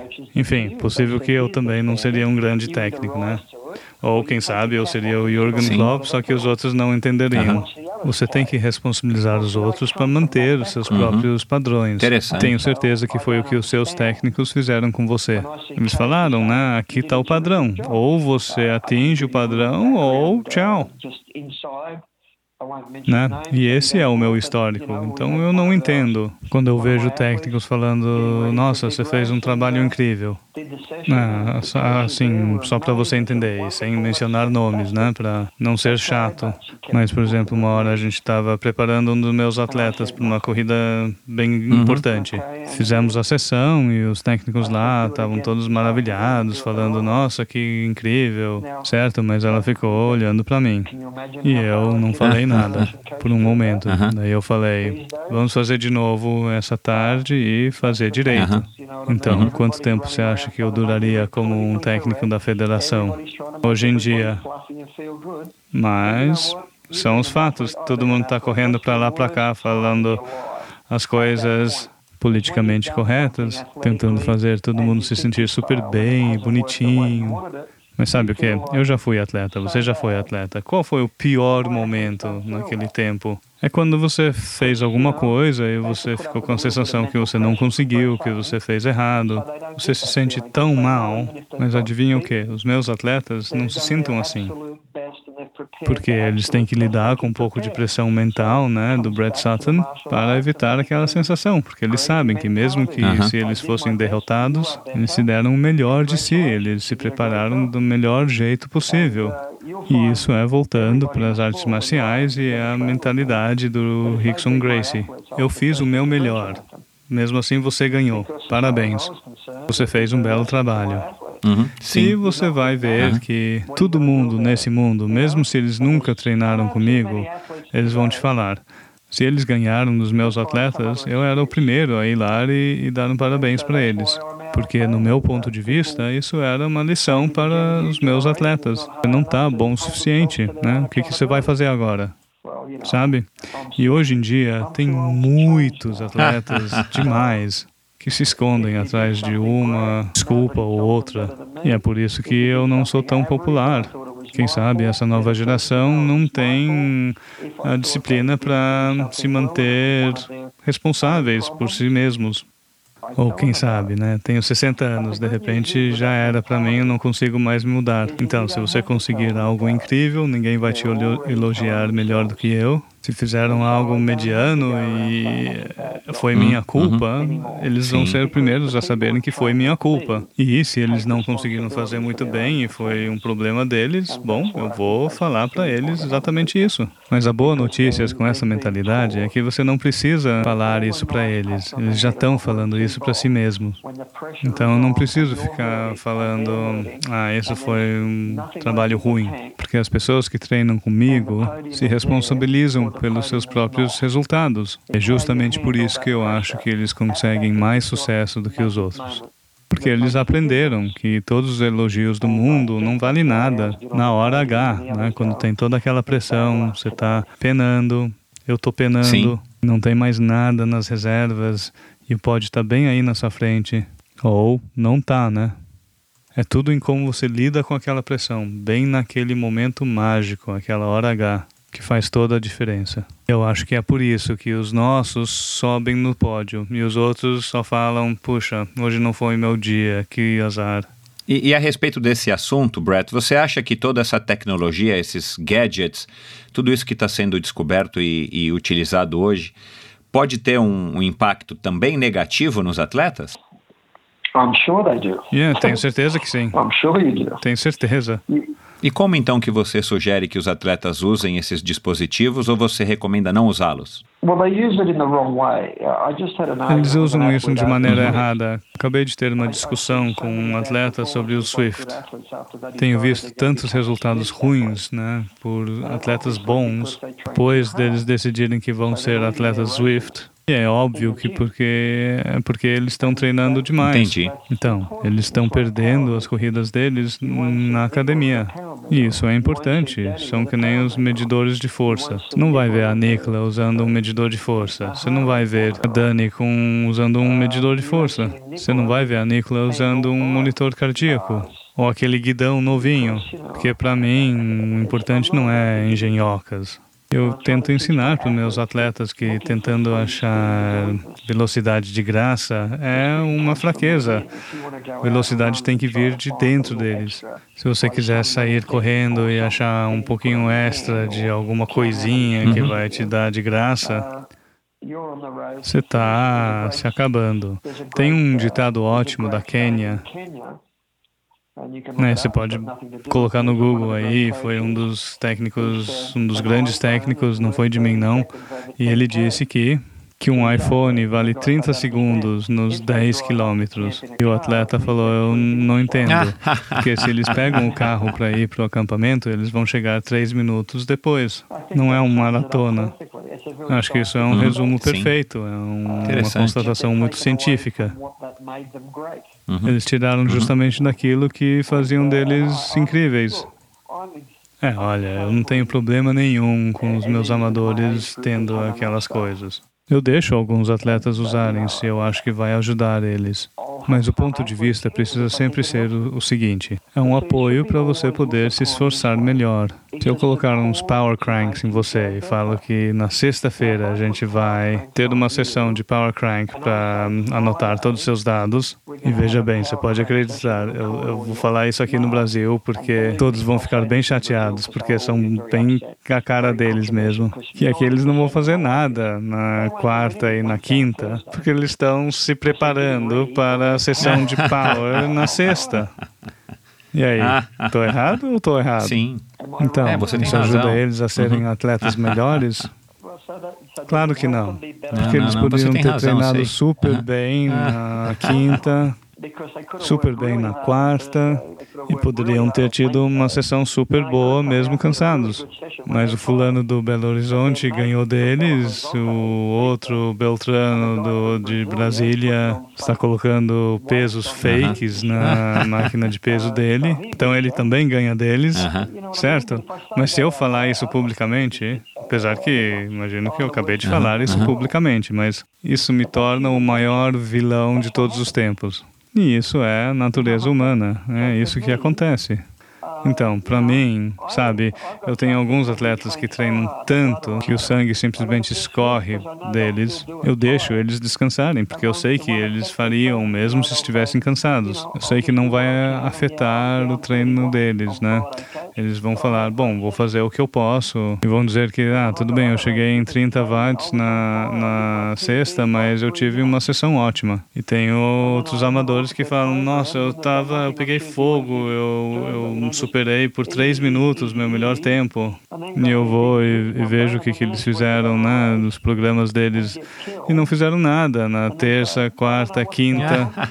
Pessoal, fácil, fácil, fácil, fácil. E daí conseguiram o seu Zwift número Swift ótimo, só que daí na corrida e levam uma surra e falam: Ah, eu não sei o que está acontecendo, eu estava tão bom antes, todos os meus parâmetros de força estão falando que eu estava ótimo, tem que ser sua culpa, seu técnico. Você está demitido. Tem que ser a sua culpa, porque os meus parâmetros estão ótimos. Agora até existe um para máquina de corrida e eles ficam usando, competindo com contra os amigos que na maioria tem máquinas de corrida de outras marcas que nem correlacionam as velocidades. Então, para mim, olha, eu só digo, ok, beleza, viu? É que as pessoas não entendem. Você tem visto meu grupo faz muitos anos. A gente estava treinando com os Power Cranks antes até de eles serem lançados. Né? Porque os departamentos de marketing querem que vocês tentam as coisas, eles ficam empurrando em você. Né? As bicicletas 3T, o meu grupo estava fazendo todas as pesquisas para eles. Eles não lançam essas coisas do nada. Uhum, então, claro, eu fico claro, vendo claro. essas coisas, né? Eu tinha Power Cranks antes de que podia comprar no mercado. Já testei tudo aquilo. Já fizemos todos os testes com as garrafas de água. Já sabemos o melhor lugar para colocá-las. Não é que eu fico ignorando tudo, né? Fechando os olhos para tudo. Eu não ignoro nada, né? Porque tem uma possibilidade que alguma coisa vai ser bom.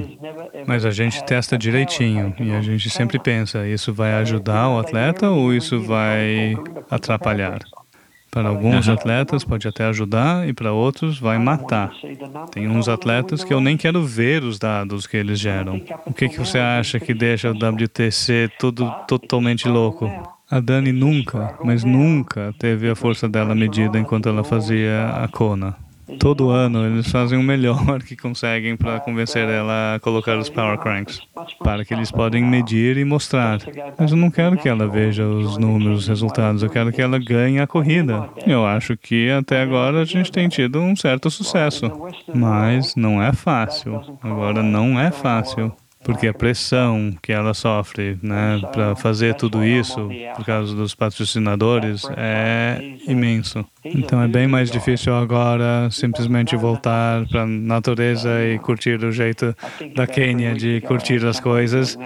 Eu faço o meu melhor e depois eu esqueço. Mas no mundo ocidental isso não se dá muito bem com a ideia de vender um montão de coisas no marketing. Por isso que eu estou por fora. Né? Eles dizem, aquele Brad Sutton, ele tem macumba.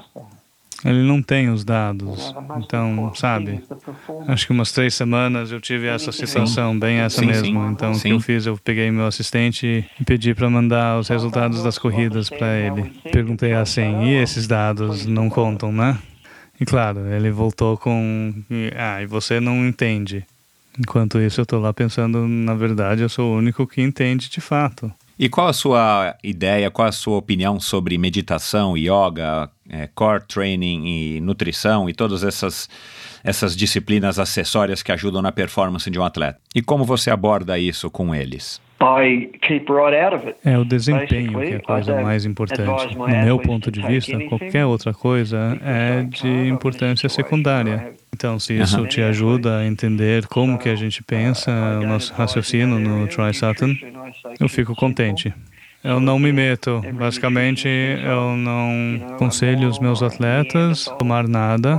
Não posso. Eu estou numa situação onde eu tenho vários atletas, então eu não dou conselho nessa área com nutrição. Eu só digo mantenha tudo simples. Então, todo nutricionista acha que eu sou um imbecil ou um homem das cavernas ou um dinossauro, né? Mas é mais estresse. Se alguém está indo super bem, eu não me importo. Eles podem estar comendo McDonald's três vezes por semana, tanto faz. Se estão indo bem nas corridas, estão indo bem nas corridas. Se tem pessoas com problemas nessa área, né, e venham e conversam comigo, eu vou dar minhas opiniões.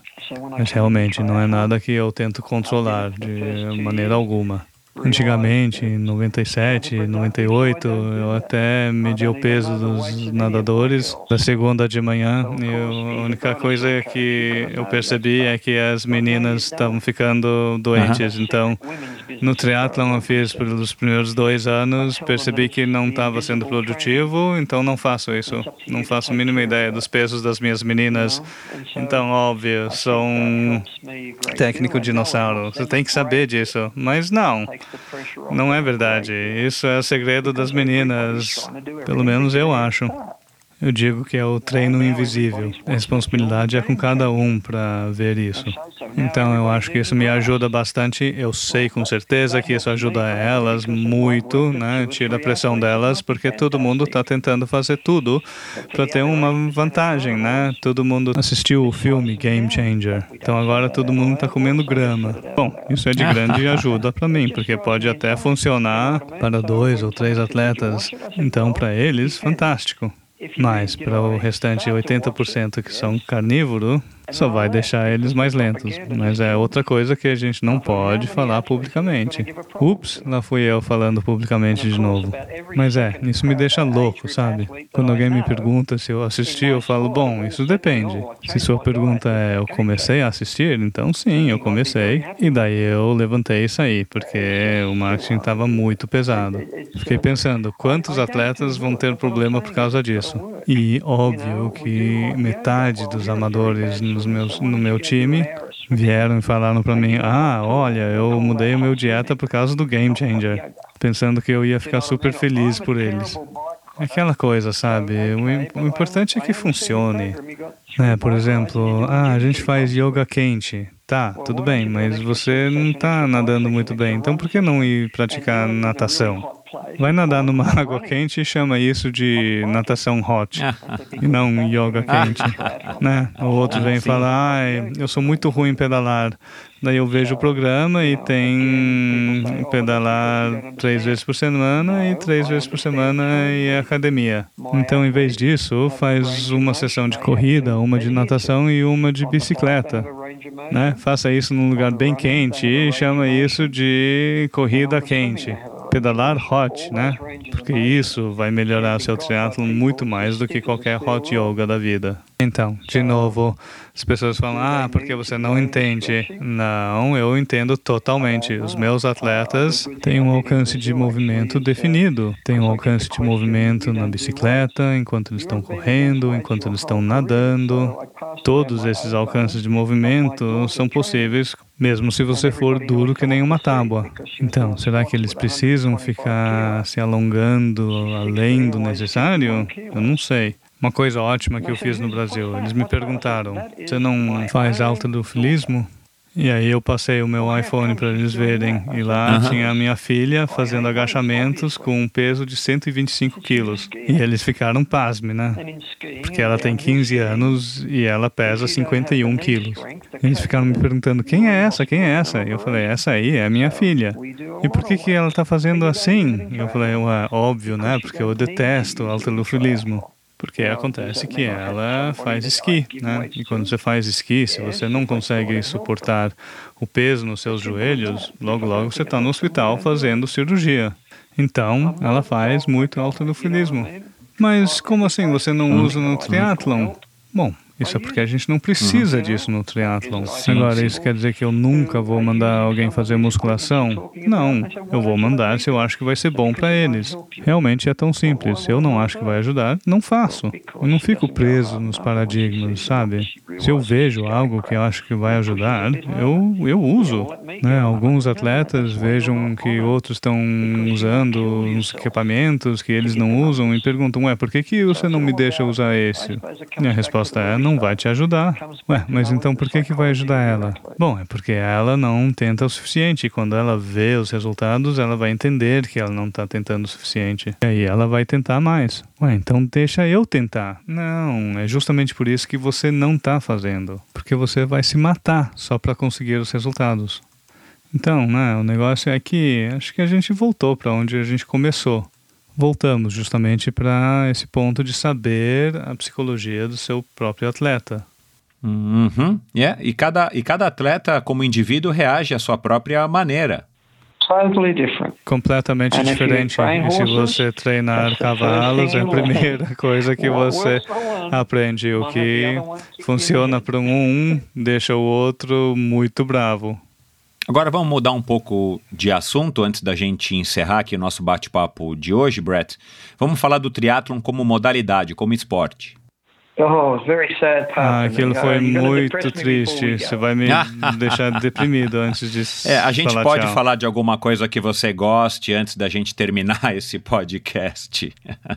Na sua opinião, qual país está fazendo o melhor trabalho hoje, construindo uma base para as futuras gerações do triatlon com crianças e jovens adolescentes? Uh, depends on. Isso depende. Depende. Eu acho que triatlon não é triatlon no sentido que o ITU não é triatlon, é uma corrida molhada, é totalmente de, diferente. Eu acho que eles estão fazendo um trabalho péssimo.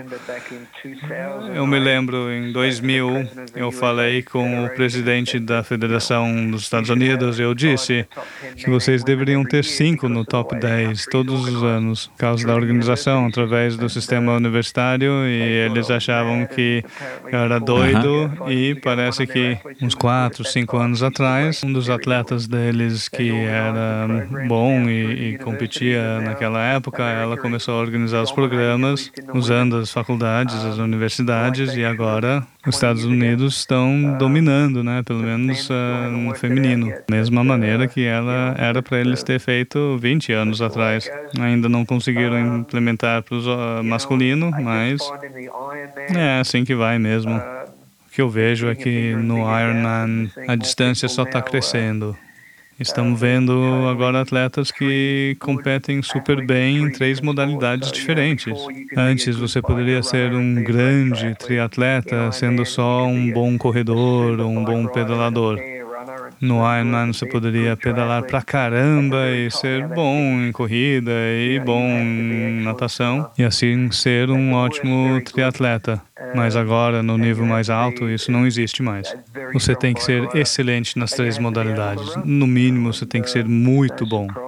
Não é nenhuma surpresa que as Annie Hugs desse mundo e antes dela eram todos ótimas em corrida, mas mudou agora. Então, se você não consegue nadar, já era. Já te passaram. Uhum. Fredino ganhou medalha de ouro nas Olimpíadas, né? as pessoas esquecem disso e da mesma maneira que eles esquecem que levou sete anos para ele se adaptar ao Ironman do ponto de vista de, do esporte, eu acho que ele tem treinado muito bem mesmo. Mas eu acho que é uma daquelas coisas. Muitas dessas meninas já estão com uma idade mais avançada do que deveriam ter, né? E agora a Lucy Charles está entrando e ela é jovem, então é capaz da gente ter uns jovens, umas jovens que não vão ficar caindo aos pedaços se competirem no Ironman. Então isso para mim é positivo. Basicamente, eu vejo os meus técnicos estão fazendo bons trabalhos, isso me deixa feliz contente, mas o esporte, o Ironman agora é você tem que saber nadar, pedalar e correr. E eu me sinto mal que as meninas conseguem só uma corrida por ano. Isso é outro ponto político difícil. Chegamos na parte deprimente agora, que é qualquer mulher que consegue nadar bem e pedalar bem deveria se aposentar, porque o jeito que as corridas estão ficando, colocando aqueles amadores, os age groupers, bem animados cinco minutos depois, dizer que qualquer vantagem que elas conseguem obter na parte de natação e de bicicleta já foi-se, desapareceu. Quer dizer que a única corrida que eles podem fazer é o campeonato mundial e o 70.3. E aqui estou eu, 20 anos depois, ainda reclamando sobre a Kona. Não tem a corrida feminina e agora eles só ficam me ignorando, porque eles não podem dizer que é dor de cotovelo, porque as minhas meninas estão ganhando tudo agora. Então, é isso. Os fatos não mudam. As motocicletas, por que, que a gente ainda tem motocicleta quando temos drones uhum. também? Eu não sei, não entendo. Mas de fato, eu entendo. Quando você está na estrada e você tem 12 motocicletas cercando aqueles ciclistas. Eu dou uma olhada nisso e, sabe, é uma piada. Né? Eu vejo o horário entre as sete da noite e as nove, dez da noite, todo mundo andando para lá para cá, fingindo que não tem nada que fazer, esperando o último a chegar. Então, por que, que as meninas não podem começar ao meio-dia? A corrida feminina, né? Eu, eu não entendo essas coisas. Então, no meu ver, os guardiões do esporte estão fazendo um trabalho péssimo. Eles merecem ter o PTO. Não precisava ser assim, da mesma maneira. E agora o PTO está seguindo o WT, Vamos fazer a mesma coisa com os atletas, pagar os atletas melhores e dar um trocados para os piores, para que eles podem twittar umas coisinhas bonitinhas e nos atacarem. Eu tenho ficado muito triste com que, eu, o que tem acontecido nos últimos três meses, porque a oportunidade de realmente ajudar os profissionais é enorme, né? E eu tenho os profissionais que vão receber a maior parte desse, dessa grana. Então nem era para eu ficar reclamando, né? Eles vão ficar, fica quieto, não pode reclamar. Mas a realidade é que, uh -huh. sabe, não vai fazer nenhuma diferença para a vida do seu profissional normal. Sempre foi minha esperança ter 100 atletas profissionais totalmente pagos. E aqui temos essa oportunidade de alcançar esse objetivo. E o que foi decidido? A gente vai ter uma corrida só de aparências e pagar pessoas que só têm se aproveitado do esporte por tempo demais mesmo. Então, de repente, a gente tem todos esses atletas velhos né, andando para lá para cá com suas bengalas para cuidar desses novatos e para coletar a grana deles, né? E vamos dar o nome de Collins Cup para isso. Eu não acho que ninguém dos triatletas amadores, os age groupers, sabem quem o Sr. Collins é. Enfim, é incrível, mas eu quero apoiar porque eu quero que os atletas recebam um dinheiro decente. Mas infelizmente o que acontece no triatlon, e eu já vi isso muitas vezes antes, sim, vários sim, exemplos e, e, dá um desgosto, né? Mas o negócio é que eles só, só ficam atrás dos top 5 e todo o resto podem Sabe, a gente não é tênis, a gente não é golfe. Sabe, acabei de assistir a primeira ronda de tênis e, e o primeiro cara ganhou 120 mil dólares australianos. E ele perdeu. Ele, aquele perdedor, ganhou mais do que o, o vencedor da Kona por ser o pior jogador naquele torneio. E a gente vai copiar eles, né? Porque o vencedor vai ganhar 4 milhões, alguma coisa assim. Né? Até as pessoas perceberem. E é por isso que as pessoas do PTO não querem conversar comigo, porque quando eles vieram conversar comigo, eu falei para eles: olha, quando o número 50 pode se sustentar disso. Aí sim você pode tentar remunerar melhor para frente.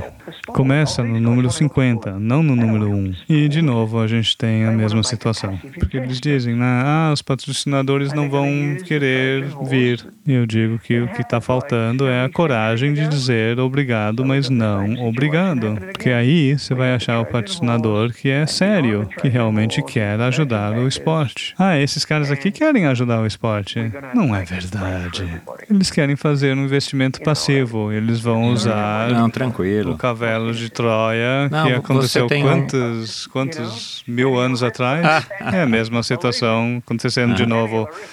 Cavalo Sim. de Troia e atrás deles tem os banqueiros e vai ser ótimo para todo mundo, sabe? Desculpa Sim. por ser tão cínico, né? Mas é, você tem um okay, ponto aí, sabe? Veja bem, a Daniela Riff vai, vai se dar super bem. Pode acreditar. Ela vai estar tá tudo bem. Só que é o seguinte, a Daniela Riff já estava tudo bem. Pode ser que não tanto quanto comparado com o tênis, mas para o triatlon ela está tudo bem. O Fredino está mais do que bem. Mesmo assim, acho que sobrou uns 5 mil dólares para o vigésimo primeiro, o que nem vai cobrir a viagem, a passagem para Kona. Né? Então, quando eles falam, ah, você sabe que de prêmios tem 2 milhões e meio, né? E esse é o meu argumento, né? Que se você desse 30 mil, 50 mil para cada um deles, isso ainda soma 2 milhões e meio e você teria 50 profissionais totalmente remunerados. Ah, tá. Olha só, Satan, você não entende. Você simplesmente não entende. Sabe o que? Eu posso ser a única pessoa nesse esporte que entende. E é justamente por isso que eu perdi o interesse. Entendeu? Não importa o quanto você maquia o porco, continua sendo um porco. E você acha que um dia os atletas da ITU vão dominar o triatlon como um todo? É, principalmente por conta da, desse suposto benefício que eles têm de ter, terem começado, muitos deles, com o triatlon desde pequenininhos, como às vezes como único esporte?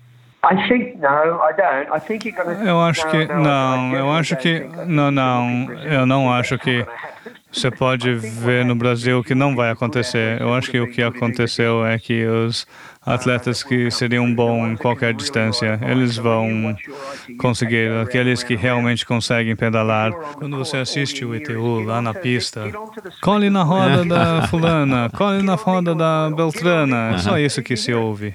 E, e não é só dos técnicos que estão falando isso, estão gritando isso. Está vindo dos atletas, elas mesmas. E aí me diga, você acha que eles vão fazer o Ironman sozinhas? Nunca. Tá? Então, é isso que eu falei. Eu não estou falando mal do ITU. É uma corrida molhada, onde eles estão tentando fazer ela mais e mais curta para que você não precisa treinar tanto. E assim os atletas com mais talento vêm mais para, para cima. O que eu acho triste, mas como eu também falei, vai ser minha última Olimpíada, então realmente não estou tão preocupado. Eu fiz o melhor que pude, ganhamos uma medalha em cada Olimpíada que teve já. Nenhum outro país, nenhum outro time conseguiu isso. Eu fiz isso sem nenhum recurso, sem nenhum apoio, só com base em atletas que querem se melhorar. E isso deveria demonstrar para eles que, de repente, não estamos fazendo o trabalho tão bom que a gente achava que estávamos fazendo. Mas, de qualquer maneira, para mim, Tóquio apresenta a oportunidade para mim de voltar e tentar realmente voltar para o triatlon antigo, um triatlon real. Porque você vê, eu acho que é um bom lugar para a gente ir terminando as coisas, mas eu nunca vi o triatlon como um esporte profissional. Sempre foi uma modalidade mista. Foi por isso que eu me apaixonei, onde os amadores poderiam competir com os profissionais. E da mesma maneira que eu tentei fazer 10 anos atrás, a minha atitude era: vamos tentar cuidar de todo mundo. Vamos tratar os amadores melhor. Vamos providenciar corridas melhores para eles. Vamos providenciar corridas mais seguras para eles. Vamos providenciar corridas mais em conta para eles. Vamos pagar os profissionais. Vamos reservar uns certos recursos para os diretores das corridas e assim todo mundo fica com um pedaço, que nem no basquete. Né? No basquete, 47% do dinheiro total vai para os jogadores. Da renda, né? Se você olhar para o beisebol, é 48% da renda que vai para os jogadores. Eu acho que o mais baixo é o NHL do, do hockey, porque lá eles não conseguem ter estádios que contêm tanta gente, 100 mil, 100 mil pessoas. Mas eu acho que mesmo assim, os jogadores ficam com 40%, 43% da renda. Quantas pessoas entendem isso, né? No triatlon, os atletas ficam com 0,1 chega a ser 1% da renda. Eu sempre fico batendo naquela tecla.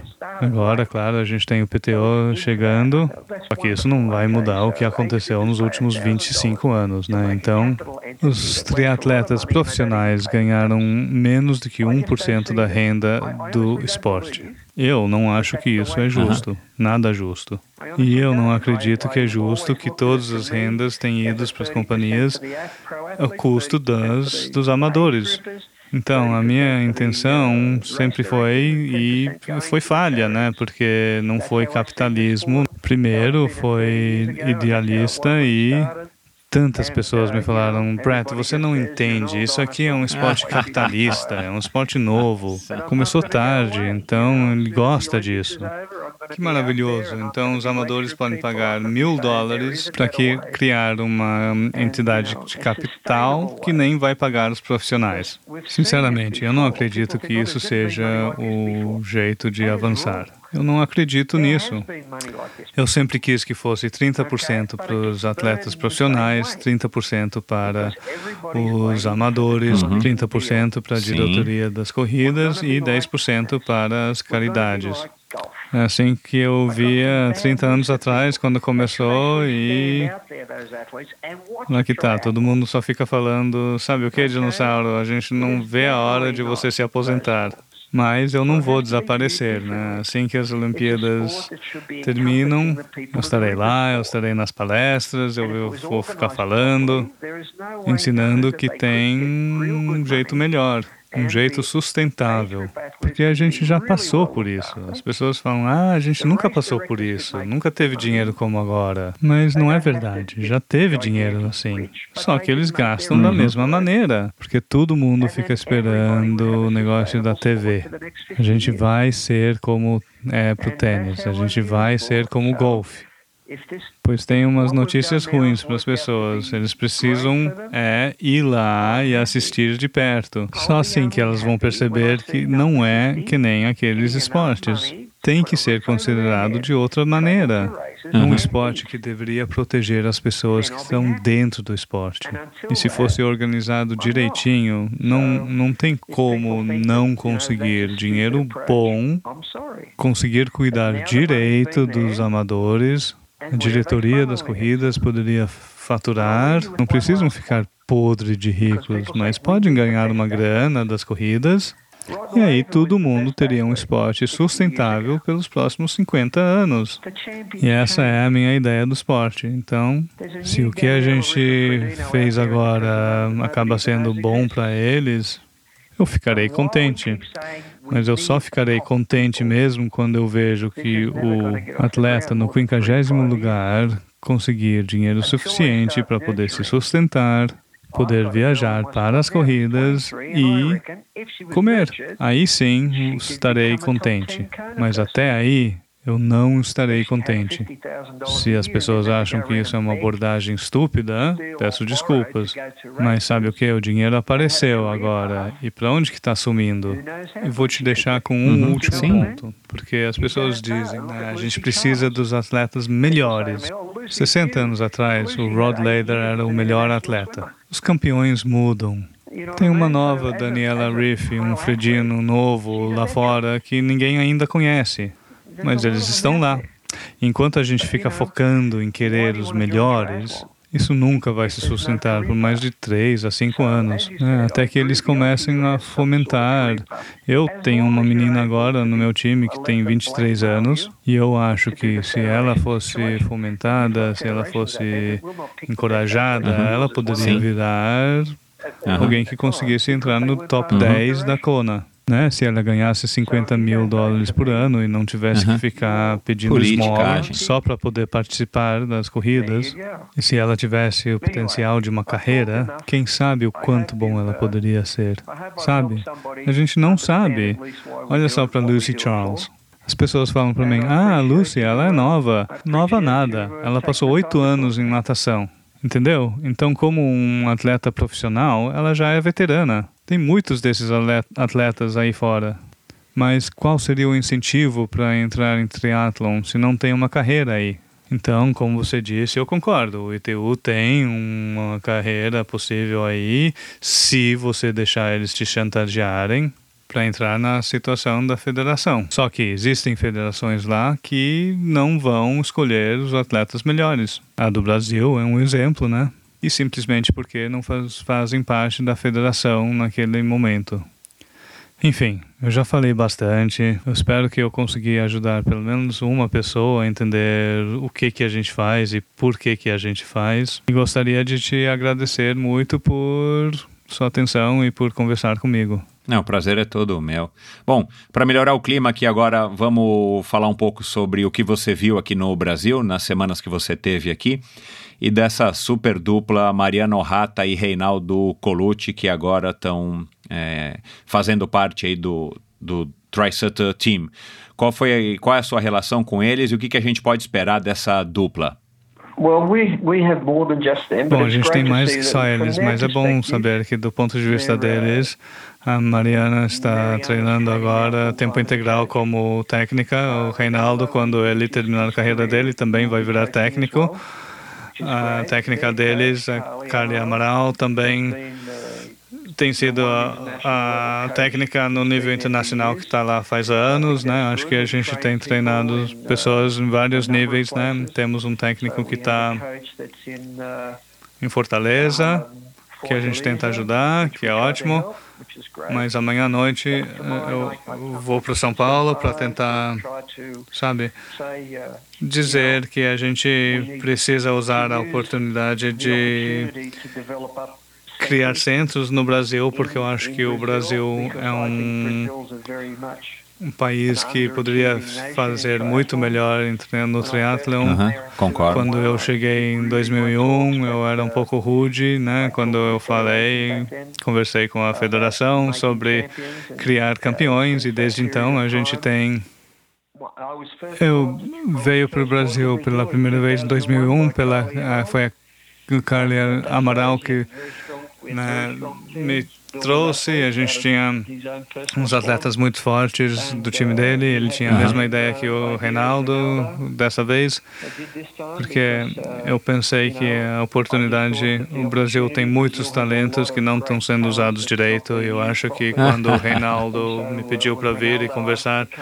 e fazer uma palestra, eu falei, eu já tive aí, já fiz. Ele falou, sim, chefe, mas Vamos tentar mais uma vez, vamos ver se a gente consegue umas organizações em São Paulo e se a gente consegue fazer alguma coisa pelo país e fazer ele forte de novo em, em triatlon. Eu falei, bom, eu sou um ex-boxeador, ex tenho certeza que eu vou lá receber umas pancadas, mas vamos tentar. E tivemos uns três dias ótimos. Conversei com umas pessoas que, se eles são sérias sobre tentar rejuvenescer o esporte aqui no Brasil, eu ficarei muito feliz em ajudar. E agora você vê isso acontecendo com a dupla Mariana e Reinaldo eh, trabalhando diretamente com você? Sim, eu acho que com a Kali. Ok que está trabalhando na Indonésia no momento. Que nem eu falei, a gente uhum. tem técnicos em Fortaleza, temos técnicos em Ribeirão Preto. Então, devagarzinho, mas direitinho, a gente pode fazer tudo funcionar com o clube. Eu falei com a diretoria lá, eu vou fazer uma proposta desenvolver essa, né, ah, nas próximas semanas, de como a gente pode rejuvenescer o, esporte para que ter um time bem forte de novo para as próximas Olimpíadas. Olimpíadas. Bom, Uau, vai que notícia boa. pessoas lá. Se elas não querem se envolver, não vai acontecer. É, a gente está com uma confederação agora renovada, é, composta por gente super bem intencionada e ex-atletas profissionais. Então agora a gente espera que eles, em conjunto conosco, com a comunidade aí de, de atletas e triatletas e pessoas interessadas, consigam, consigam fazer um trabalho bacana e eu acho que a comunidade toda está otimista com as propostas e o trabalho que eles vêm fazendo. Well, we'll try. Bom, vamos tentar. We'll try, try to do our part. Vamos tentar fazer. Try, try Saturn vai tentar fazer a parte deles. Legal.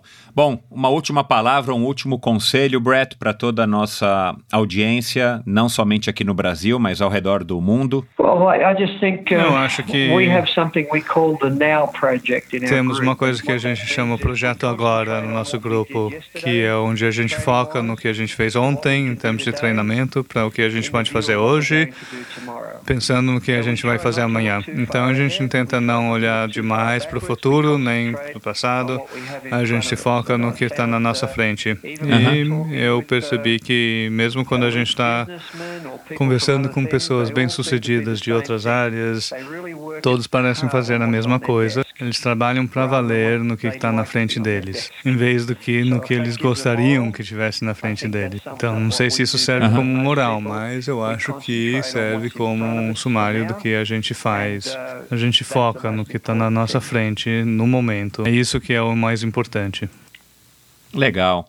Bom, Brett, muito obrigado por ter, por ter dado tanto aí do teu tempo, né? Foi uma conversa longa, mas muito interessante. Eu espero que você, o Cali, a Mariana e o Reinaldo consigam aí fazer um trabalho bacana com o triatlon brasileiro também. A gente precisa e aprecia essas iniciativas. Sim. Então, boa sorte para todos vocês durante o ano de 2020. Obrigado mais uma vez pelo seu tempo e lhe desejo muita saúde e tudo de bom. Thank you very much for your time. Muito Appreciate it. obrigado Bye. por sua atenção. Agradeço. Tchau. Esse episódio foi um oferecimento da On Running. A On Running é uma marca que vem revolucionando o mercado de corrida e de triatlon do mundo. Você já pode usar os tênis da On Running que vem fazendo muito sucesso entre tantos amadores e profissionais. A exclusiva tecnologia Cloud Tech proporciona uma aterrissagem macia seguida de um arranque explosivo que te dá a sensação de estar literalmente correndo nas nuvens. Entre no site On Running e conheça todos os produtos e novidades da marca, entre eles a nova geração do famoso Cloudflow e o best-seller Cloud Flash. on-running.com. Acompanhe também a On Running no Instagram, em on underline running, você encontra e fica sabendo de todas as novidades do mundo da On Running.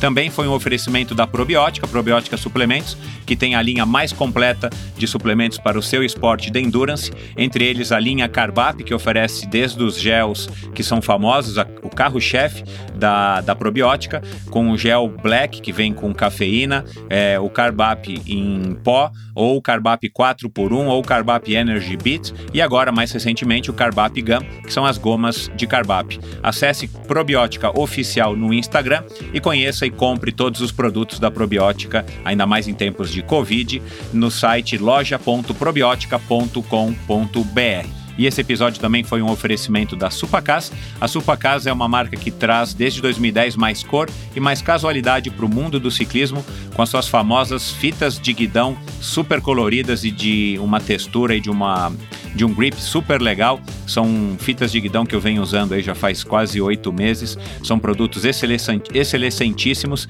e não sou eu que estou avalizando somente, mas grandes atletas como Peter Sagan e o grandíssimo Christoph Saucer no mountain bike, o suíço que usa e aprova tanto as manoplas quanto as meias, quanto as fitas de guidão e as luvas da Supacas. Você encontra todos os produtos da Supacas no site ultracicle.com.br. Lá também você conhece todos os lojistas que revendem Supacas pelo Brasil. E uma promoção exclusiva vai lá, compra você ouvinte do Endorfina. Você consegue comprar produtos da Supacas com frete gratuito. Basta você colocar a palavra endorfina no campo de cupom antes de fazer o checkout. E você que mora no Brasil tem frete gratuito para compras acima de 100 reais. Essa promoção é válida por tempo limitado, então vai lá e corre. E esse episódio também é um oferecimento da Bovem, a Bovem Energia, que é uma comercializadora, uma gestora e uma geradora de energia. Assim como para os meus convidados, para a Bovem Energia é um assunto muito sério. Uma empresa sólida e confiável, com profissionais experientes e treinados para lhe oferecer agilidade no atendimento, robustez e competência na condução dos negócios. Saiba mais em bovem.com.br. De energia, a Bovem entende. E por fim, esse episódio também é um oferecimento da Seven Sherpas, o novo patrocinador do Endorfina Podcast. Seven Sherpas, do meu amigo Christian Kittler, que tem como lema explorar o mundo praticando esportes. A Seven Sherpas é uma empresa com sede na Califórnia especializada em experiências esportivas nos destinos mais top do mundo com roteiros exclusivos desenhados por experts em viagens e esportes. Além do calendário de viagens pré-agendadas, a Seven Sherpas tem como grande diferencial viagens customizadas para você e sua família ou grupo de amigos. Outro serviço da Seven Sherpas são os Day Rides. Seven Sherpas tem guias locais espalhados por mais de 30 cidades no mundo que podem levar você para pedalar nas melhores rotas. Você pode estar em viagem a trabalho ou com a família e ainda pode encaixar aquele pedal pela manhã antes dos compromissos. Para saber mais, visite sevensherpas.com, o Seven, o, o 7 Sherpas, né, é numeral, ou no Instagram, mesma coisa, Seven Sherpas, o 7 é numeral. Vai lá. Obrigado por ouvir mais esse episódio do Endorfina Podcast. Acesse o site endorfinabr.com. Lá você conhece todos os convidados que já passaram por aqui, você consegue ouvir todos os episódios através do site e você se aprofunda nos assuntos conversados em cada um dos episódios. Se você curtiu, siga o Endorfina no seu agregador de podcasts preferido. Se você ouve através da Apple Podcasts, deixe seu review e as suas estrelinhas. Isso ajuda o Endorfina a se tornar mais relevante e alcançar uma audiência cada vez maior. Acesse Endorfina BR no Instagram e mande seus comentários, críticas e sugestões. Lá você fica sabendo curiosidades e vê fotos interessantíssimas de cada um dos convidados que já passaram por aqui. Obrigado e até a semana que vem.